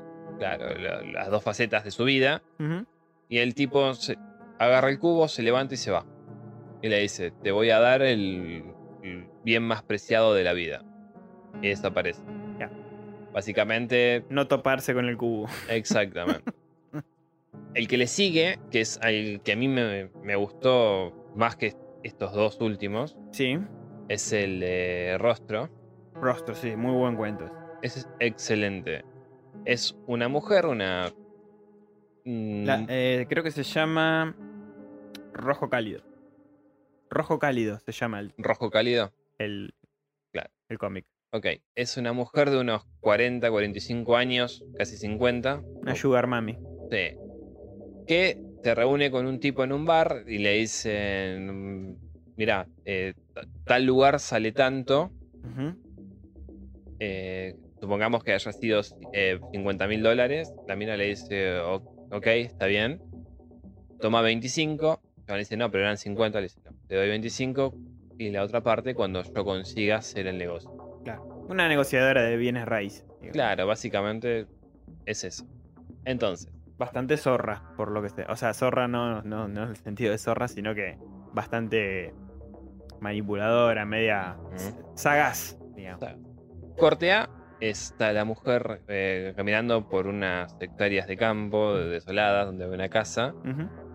Se acerca a ese lugar y lo atiende eh, un granjero. un granjero que vive ahí, bastante osco, tosco, y le dice que no quiere visitantes, que se vaya. La mujer le dice que puede pasar, que quiere hablar con él, que tiene una propuesta. Entra y lo empieza como a seducir. Ahora, mientras lo va seduciendo, también nos muestra a nosotros, en diferentes paneles mm, muy cortos, claro, es que el tipo se va excitando con eso.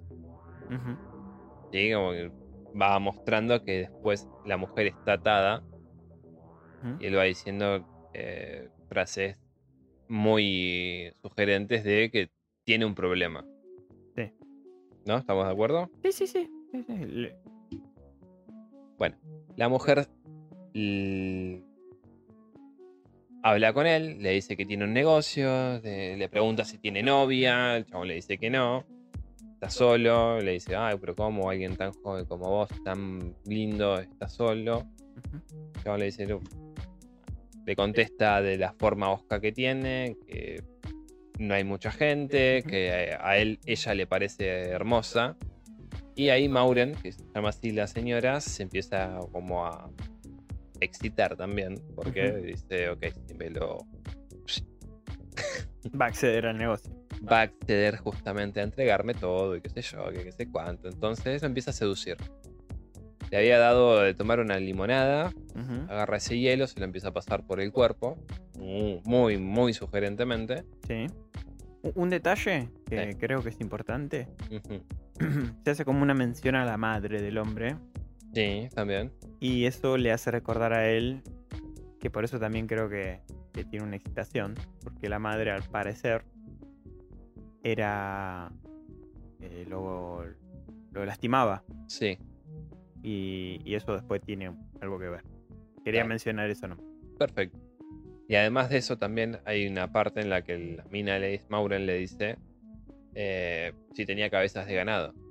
Sí, Eh, Ella dice que no, eh, había vendido y nos muestran en otro panel de un dibujo de una vaca toda mutilada, toda muerta, toda sí, sí, podrida. lo- lo- el cadáver ahí. Las osamentas. Cuestión que el tipo este en la bebida esta lo- le puso una droga, la mina cae y el tipo termina diciéndole como yo le dije que se fuera. Sí, sí, sí. Despierta la mujer atada a una cama con cuerdas, Desnuda. desnuda. Y el tipo este con una serie de, de- de bisturís y, y Instrumentos. instrumentos quirúrgicos para empezar a cortarla, a rebanarla. En ese momento se hace presente uno de los cenobitas, que para mí es hermoso, El mejor, sí. Rostro, que es, creo que si no me equivoco, es un ex actor que estaba como muy obsesionado con. su imagen. Sí, y además de eso, como a adquirir la. ser como un tipo, una suerte de camaleón. Sí, sí, sí. Un actor camaleónico. Claro. Entonces aparece, empieza a hablar con Rostro y le dice. con el, El tipo este, tipo. y Rostro le dice.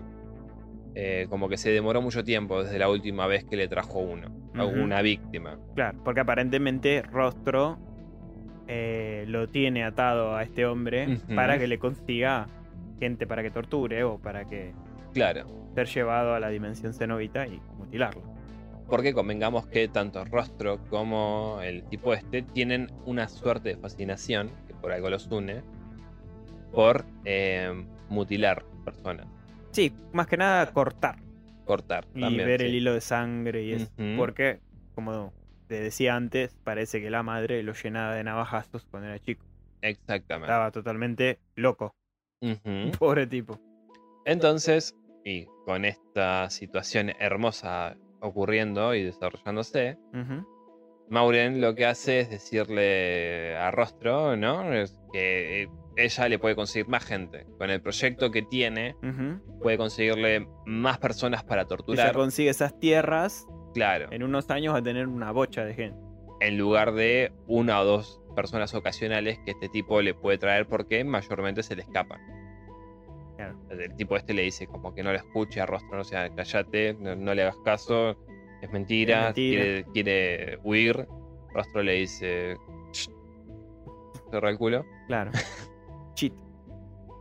escucha la propuesta, le gusta, porque entiende que Mauren, eh, a pesar de estar próxima a la muerte, es más sagaz que el tonto este. Y la forma de celebrar este contrato que tienen es invirtiendo los papeles. En este caso, ahora el chabón es el que está el sujeto y Mauren tiene que cortarlo. Porque él sabe que uno estando próximo a la muerte pu- puede prometer muchas cosas, Sí. pero a él le valen los hechos. Claro, a él le vale cumplir.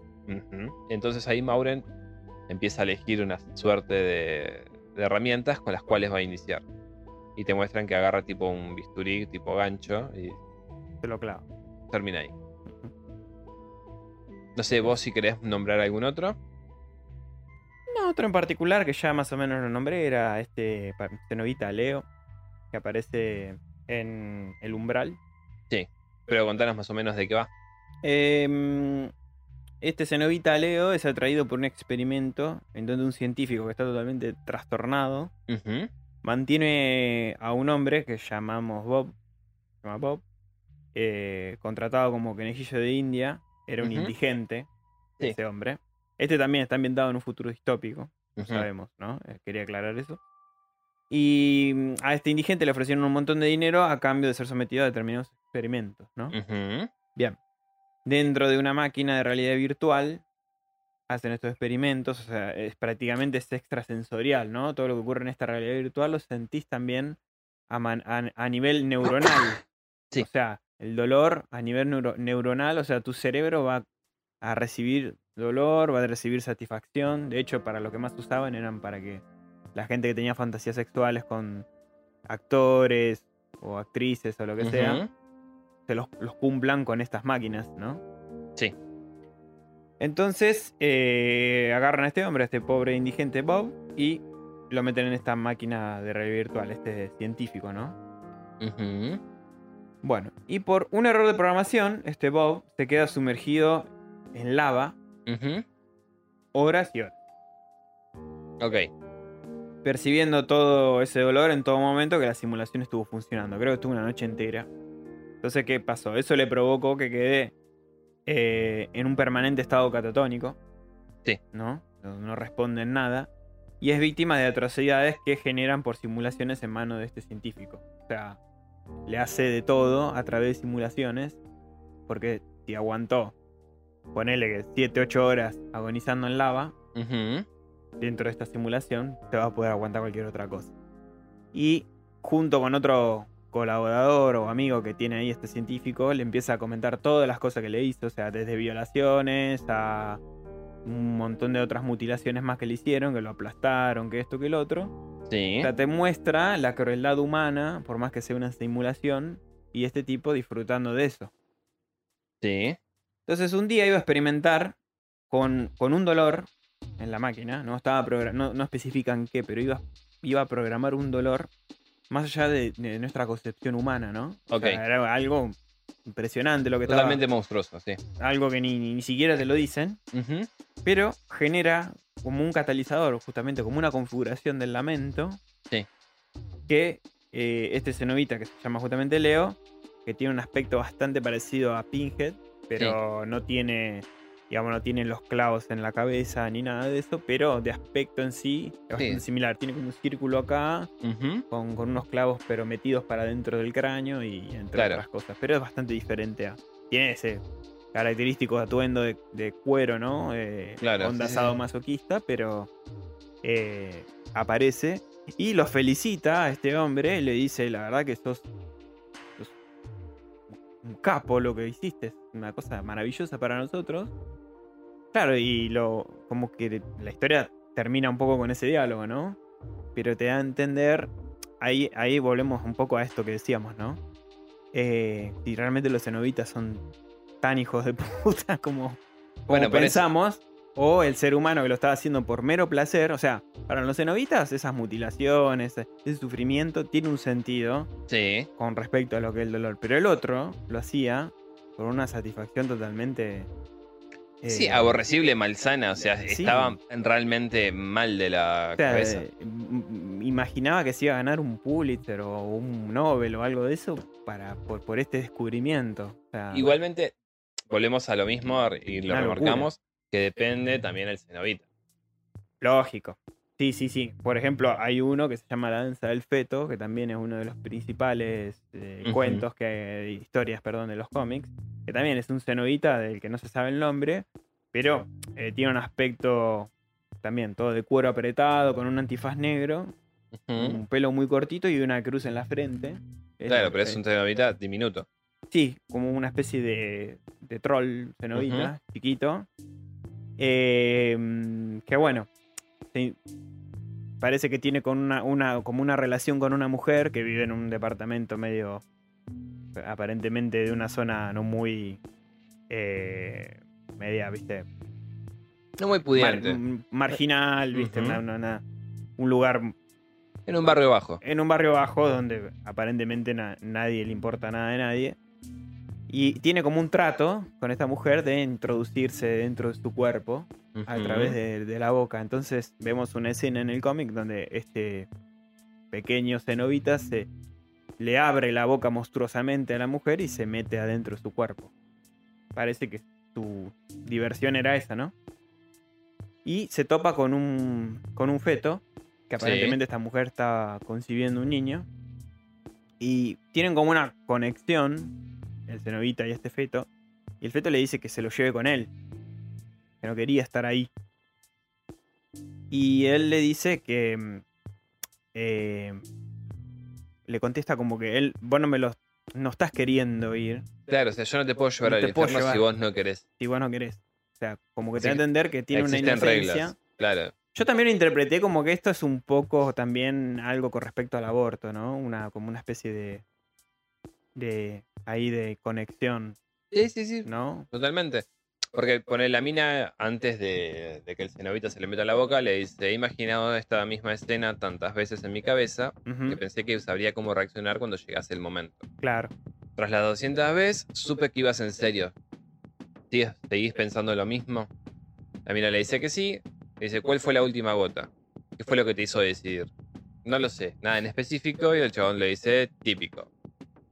A la mina le pregunta, ¿querés que te prepare algo? El otro le dice que no, que ya se comió el pollo. Total, no lo iba a necesitar. Así que, así como están las cosas, empecemos. Eh, la mina le pregunta si necesita hacer algo más, le dice que no, que ya hizo todo. Y ahí sí, le abre la boca, se mete dentro. Que supongo que igualmente la mina lo invocó para eso, justamente. Para producirse el aborto. Eh, claro, es lo que yo más o menos llegué a entender. Entonces, ¿qué pasa? Este cenobita le dice, ni siquiera nosotros somos tan crueles. Y de manera, po- se podría decir, un poco abstracta, expulsa al bebé y va como flotando afuera de, de ese edificio y se va hacia las estrellas. Claro. O sea, es un simbolismo como que el cenobita, en lugar de actuar de la manera que uno quizás pensaba que iba a llevarse al bebé o condenarlo también al infierno o algo de eso, no. Lo libra y simbólicamente lo deja en el cielo. Así que Exactamente. me pareció también una historia fuerte, la verdad, fuerte el concepto, pero interesante también, eh, agrandando este universo ¿no? de, de los cenobitas. Pero bueno, digamos que de esos me, me- me- me- me interesó mucho esas historias. En, Mar- en Masterpieces también logré leer algunas otras, eh, justamente los guiones de Lana, de Lana Wachowski.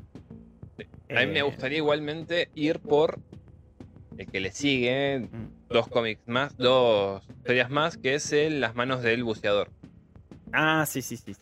Este es eh, una enfermera, se trata sobre una enfermera que trabaja en un, bueno, mejor dicho, es contratada para trabajar dentro de un hospital o un centro, mejor dicho, Sí, de Para personas lep- de con- leprosos. claro, de leprosos, donde es asi- asignada a uno de los tipos que, eh, Sí, sufrió.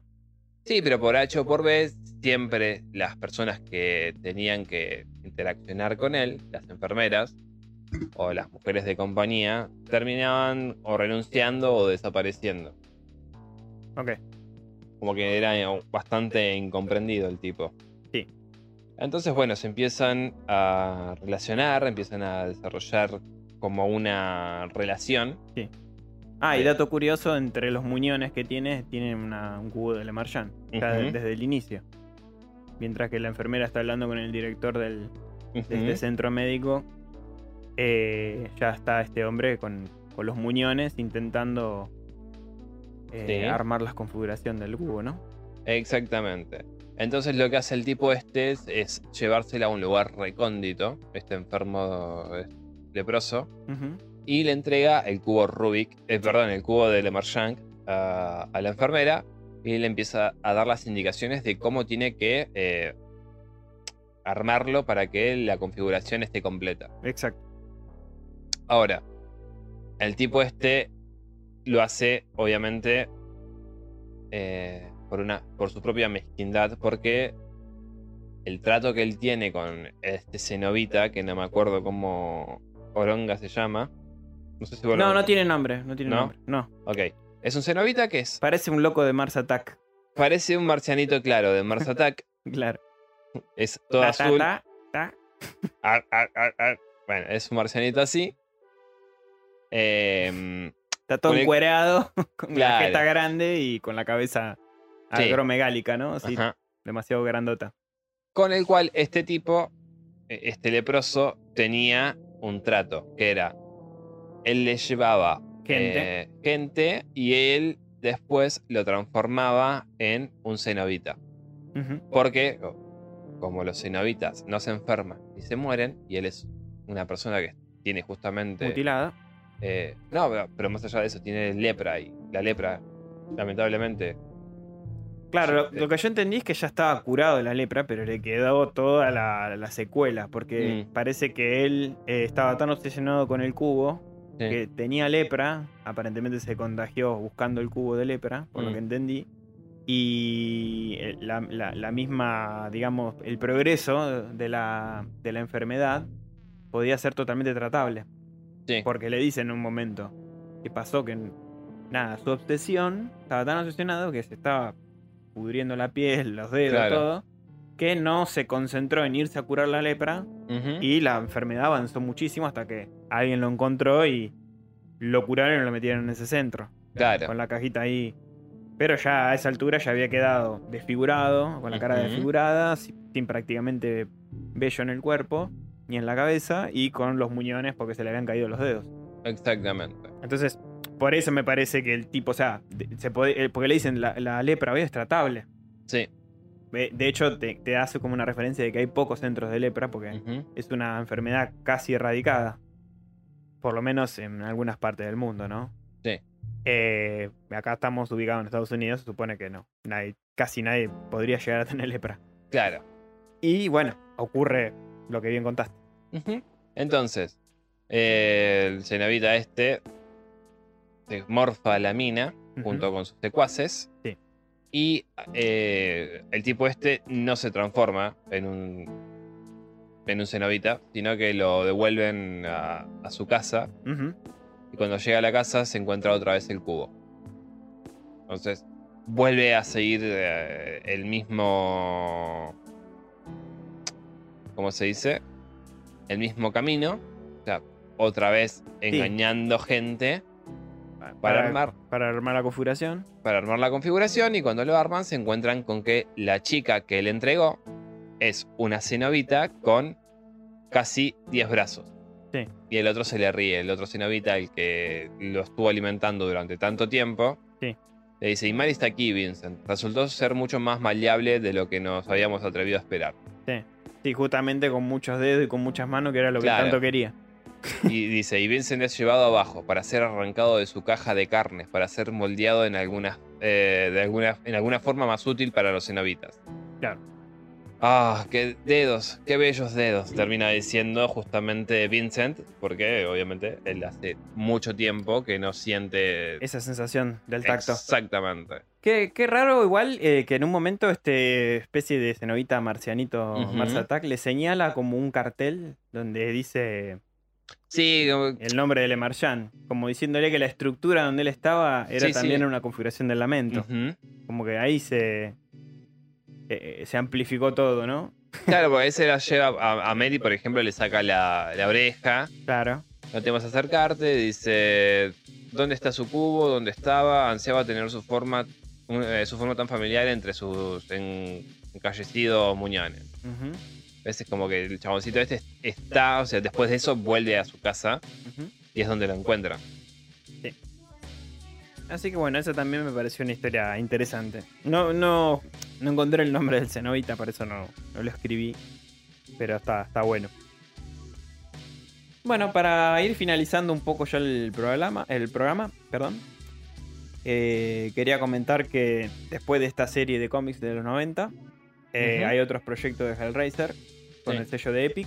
Sí. Como por ejemplo uno que no conseguimos, pero bueno, lo, lo encontré que se llama Clive Barker's Book of Damned, a. Hellraiser Companion, o sea, el libro de, de los condenados, Sí. eh, la campaña de Hellraiser. con eh, información e ilustraciones eh, sobre, complementarias sobre el mundo de Hellraiser. ¿No sería la compañía? Mm, sí, compañía. No, la compañía de Hellraiser. Del que salen cuatro números entre el 91 y el 93. También hay una adaptación del cómic de Hellraiser 3 en el 92. Y un especial titulado Clive Barker Hellraiser Spring Slaughter. O sería Masacre de, de Primavera, que ese Uh, no lo conseguí. En hermoso. 1994. Sí. Hermoso. Sí, me interesó el título, pero.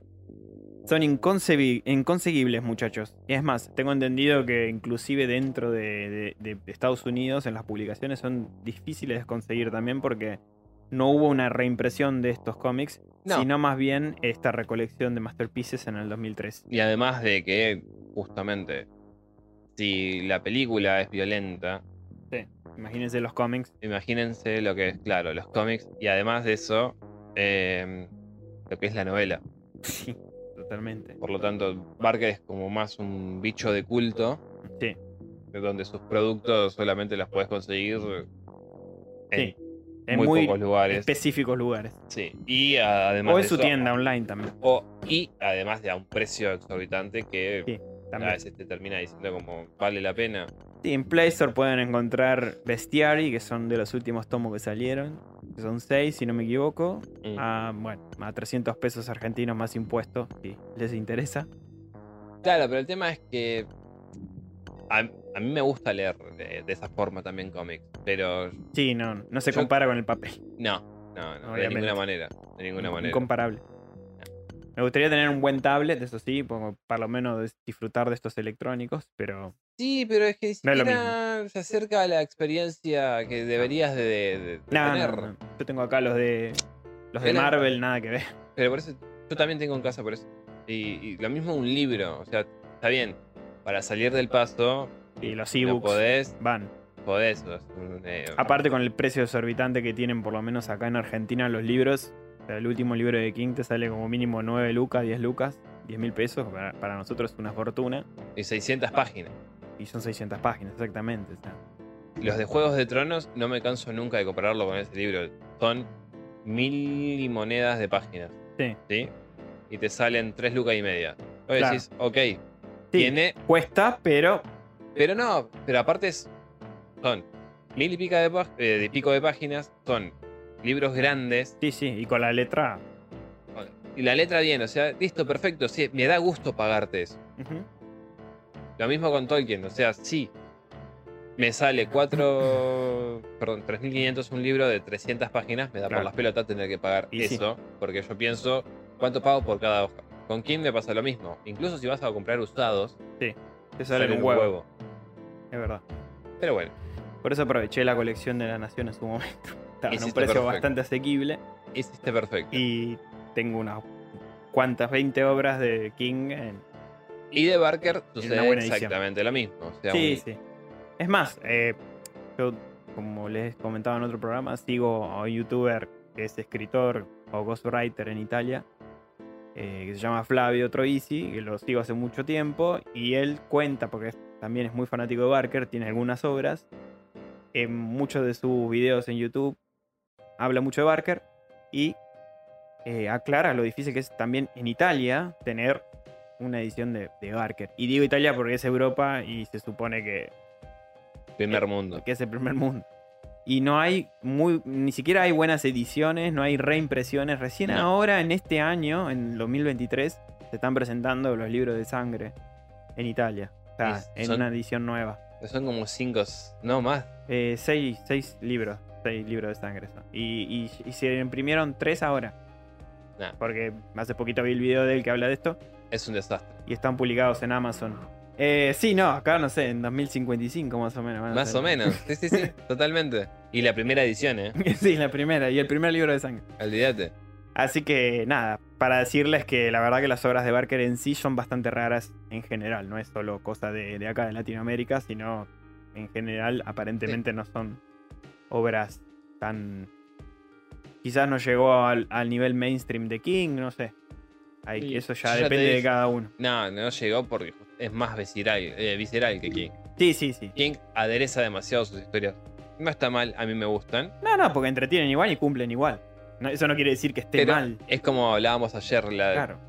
las partes más fuertes de King realmente son el policía en la biblioteca, cuando Sí. te habla del Sí, sí, del, bicho este que es un violador de, de nenes. sí. Em, el visitante que tiene un comienzo el súper abrupto. visitante cuando eh, a un justamente chico. No hagamos mucho spoiler por las dudas. salió hace cuatro años el libro, me chupa un huevo. El visitante cuando con una rama viola a uno de los pibitos, Sí, que también. en la autopsia lo hacen y lo encuentran. Sí, sí. Bueno, Mr. Mercedes, Brady Hartsfield es un asesino asqueroso con el auto que destruye hasta un bebé, lo hace pelota. Y también tiene relaciones carnales con la madre, o sea, también ahí bastante abrupto. En It, cuando hacen la orgía con Beverly. También ahí. Esas son, digamos, las escenas más fuertes, se puede decir, de King. Sí, bueno, Pero Barker en los libros de sangre, cada cuento tiene una escena que se va al carajo. Eh, Pero, boludo, en los cómics también, o sea, Sí, en- en. Cabal también. A ver, yo no. ¿Sabes lo que pasa? Que yo creo que. Quizás se juega con la morbosidad de la gente, ¿no? De esto, Mm. de lo que es tabú, lo, lo que está prohibido, lo que está Sí. mal, sí. etcétera. Entonces quizás se agrandan algunas cosas por ese concepto. O te denigra por ese concepto también. Quizás la vara para Barker fue. Dejémoslo ahí, no se levante mucho esto, porque tiene un público selecto. No todo el mundo tiene las ganas de leer lo que él escribe. O, o esa- ese nivel de explicidad, quizás. Yo creo, mm, Y no es marketinero por ese motivo. Entonces, creo que va más tal vez en su inicio con el tema de que era homosexual, con su orientación segu- sexual. se- seguramente. Seguramente eso debe haber influido también. ¿Cómo puede un puto tener imaginación? ¿Qué es esto? Los 80. Decí que por lo menos pobre llegó, porque tuvo una vida bastante atormentada y mal que mal llegó y muchos escritores lo apoyaron, King entre ellos, ya lo hemos dicho en, en- en el programa de Nightbreed. Así que bueno, mal que mal, a nosotros en particular nos gustan sus obras y no por un tema de morbosidad, sino por a nivel imaginativo, ¿no? Sí.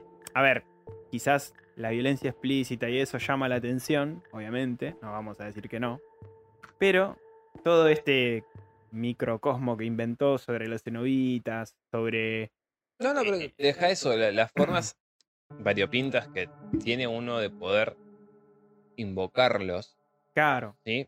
Hay uno de los cómics que no lo contamos, que es bastante boludo, es un escritor, un tipo que era un escritor, sí, que el- la configuración del lamento que él usó para irse al mundo de los cenobitas fue un complejo narrativo que pudo desarrollar y eso le abrió las puertas e irse al mundo de los cenobitas. Sí. Después hay otro en Masterpiece que tiene que ser se encuentre sí, de una pareja de, de- de homosexuales que están armando un rompecabezas que se obsesionan con él y cuando lo abren abren las puertas del infierno. O sea, claro, Después está el del, el del pintor. sí. Sí, también, el tipo lo único también. que hace es una pintura, simplemente es eso, que es este, abre las puertas también de- del mundo de ellos. O sea, de yo te digo, hay tantas formas de hacerlo, Sí. tantas configuraciones posibles. Esta simulación que habíamos dicho. No, pero después el otro, el de, el de la carne podrida. También. El tipo, la, la Agarró un configuración, de piel y... la configuración que el tipo este resuelve para poder entrar al mundo de los cenobitas es justamente armando diferentes partes de otras personas, Sí, que fue asesinando. claro, que fue, fue asesinando. Es un cadáver que eso es la puerta para el mundo de los cenobitas. Claro. Y no está mal. O sea, por eso, tío, hay sí, tanto sí. de lo que A se ver. puede sacar. A lo que es el género Mm. del terror. Dejando de lado el gore, dejando de lado todas sus subcategorías, ¿no? Eh, a nivel creativo es muy abarcativo. Sí. Sí. Extremadamente abarcativo. Porque esto es terror, no estamos hablando de historia para chicos o de novelas realistas. No, es terror. Y el terror a veces es ir con los miedos, los más triviales, o también con. con porque lo interesante también es que hay conceptos éticos, ¿no? ¿Qué es lo que está bien? ¿Qué es lo que está mal? Y, y es lo que te decía antes, o sea, no sabes si el cenobita, o sea, a, a mi concepto, al tuyo quizás también. O lo que sea, para el común de la gente, eh, te, te preguntás si esto está bien o está mal, lo que están planteando ellos. Pero por eso, porque el cenobita no tiene la misma concepción de bien y mal que No. tenemos nosotros, como tampoco lo tienen con el placer, que Por es eso. el error común en varias de las historias que Sí. tienen los personajes, que los terminan eh, llamando. Ellos piensan que placer es, no sé, eh, acabar de cierta forma, Sí. ¿entendés? O, o que tengan 15 mujeres y lo estimulan sexualmente, que él sienta un placer extremo. Sí, sí, sí, sí. Y Nada los cenobitas lo ven por otro lado, o sea, lo ven por la exploración del cuerpo De los por sentidos. dentro, de, de cómo un corte o una herida o, o tocarte un tendón y estimularte de, de esa forma, vos te produce dolor que, y el dolor lleva al placer para ellos, para su concepción, es eso. Claro, sí, sí. ellos sí. viven dentro de un placer constante. Pinhead por algo tiene los clavos en el Sí, sí, en su cuerpo. cabeza. La compañera de él por algo tiene la garganta abierta con el halo a los costados. Todos tienen el, y representan el placer que, que A- sienten. A través del dolor. Sí. Y, placer y dolor están íntimamente relacionados. Sí, sí, en este concepto. No, no, es en general. en No, general. no, pero digo, en este concepto de Cenobita más que nada es el centro de, Sí, pero, en pero hay de su ser. el masoquista. ¿Qué es lo que le gusta? Claro, sí, sí, es llegar a la experiencia a través del, del dolor, pero de placer. La Exactamente. frontera entre esas dos premisas. Ujú. Así que bueno, eh, después para seguir nombrando algunas obras que siguieron de esta línea de Epic en los 90, está también, como habíamos dicho antes, la Hellraiser vs. Nightbreed Jihad, que también es una historia, vamos a hacerla cortísimo el resumen. Eh, ahí comienza un conflicto entre cenobitas y la raza de la noche. Y, y ni, ¿Por qué, Dave? eh, ni siquiera entre cenobitas, sino entre uno de esos cenobitas. Ni siquiera es Pinhead. Ni Eh, siquiera es Pinhead, es otro cenobita, eh, Alastor.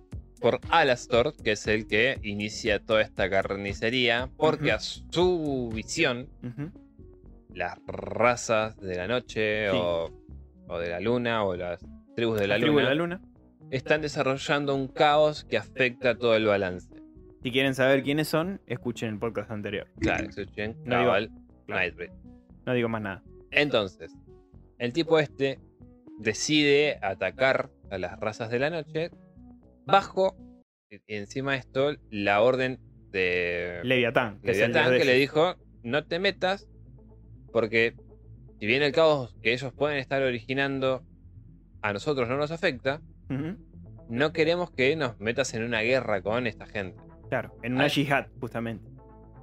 Alastor le chupó todo un huevo. Se mandó junto con un grupo de rebeldes a ir a masacrar a las criaturas de la noche. Sí.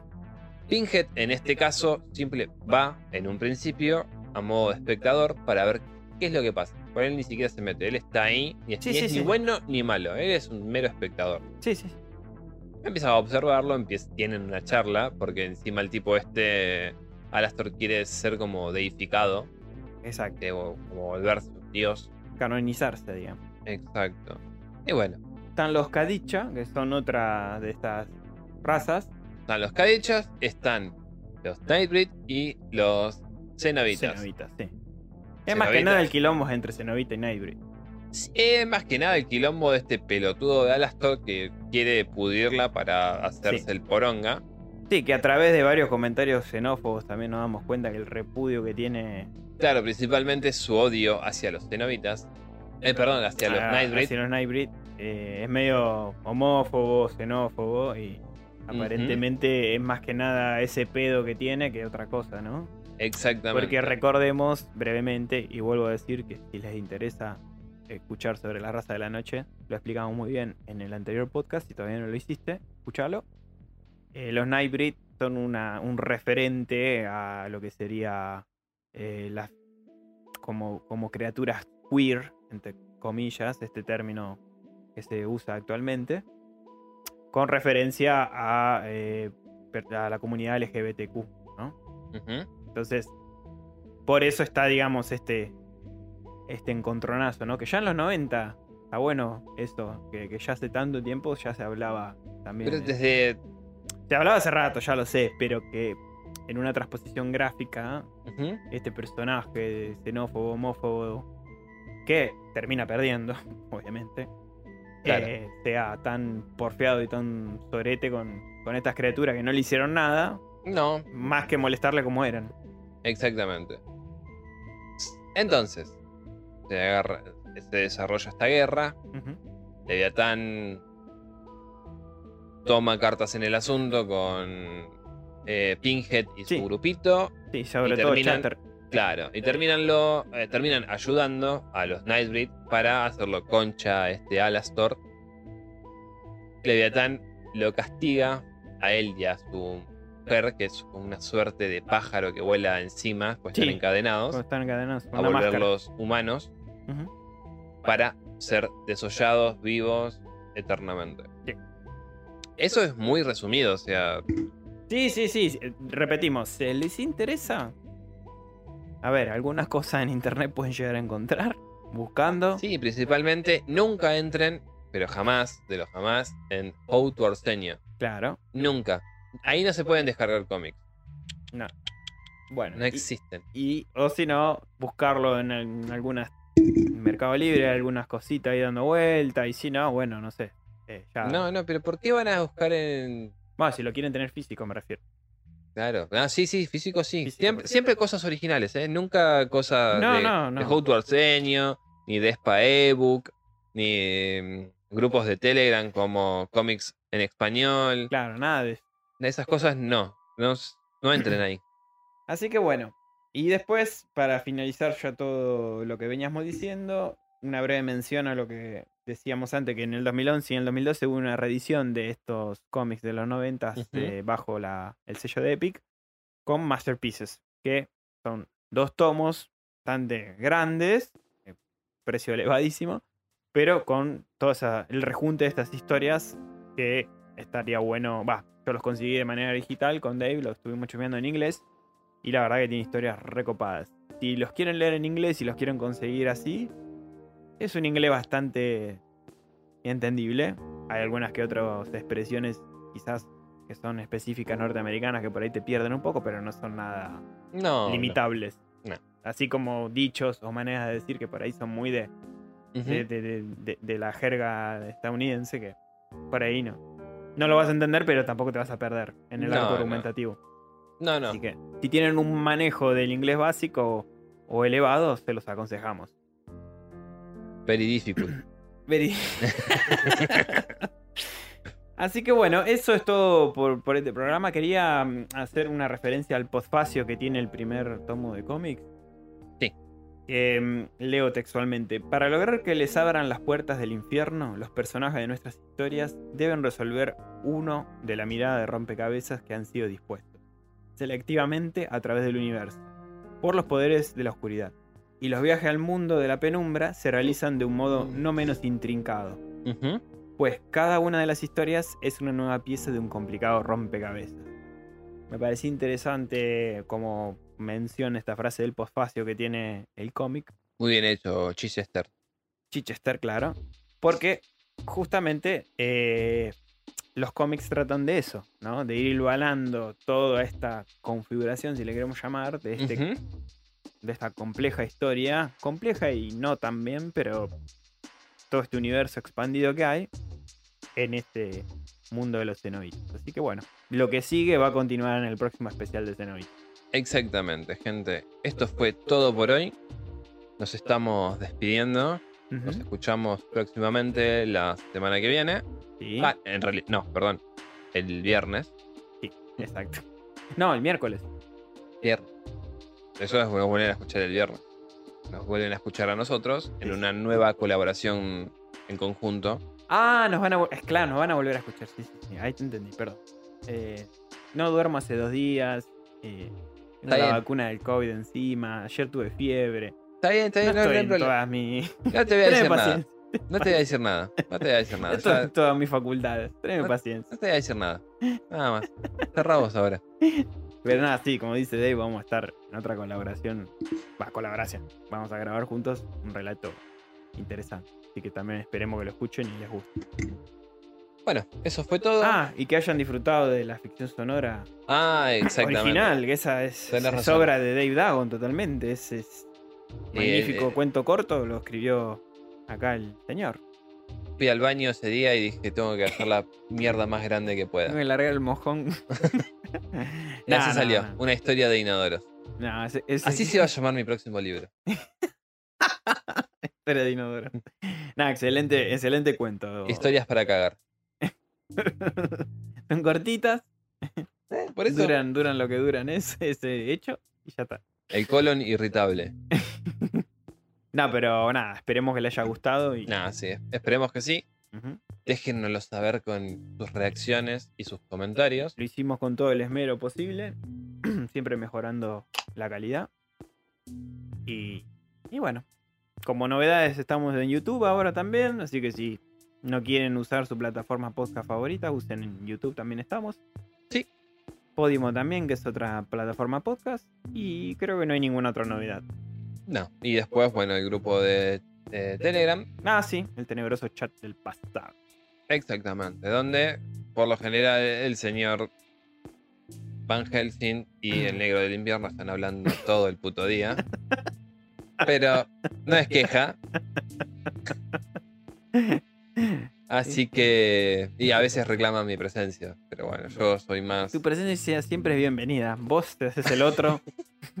con tus conceptos complicados, te haces No. el otro. Yo estoy trabajando, que es distinto. Y yo también. No sos tan habilidoso como yo. O tal vez tu trabajo no es tan complejo como el mío. Tuye. Puede ser.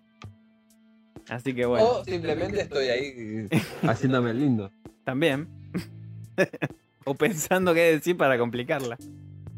Eso me gusta más. Eso Por me eso. gusta más. Eso me- Esa es tu pasión, por eso no participas. Así que bueno, gente, les mando un tene- les mandamos un tenebroso, mandamos. un tenebroso abrazo a todos y muchas gracias por escucharnos, como siempre. Bye bye. Bye.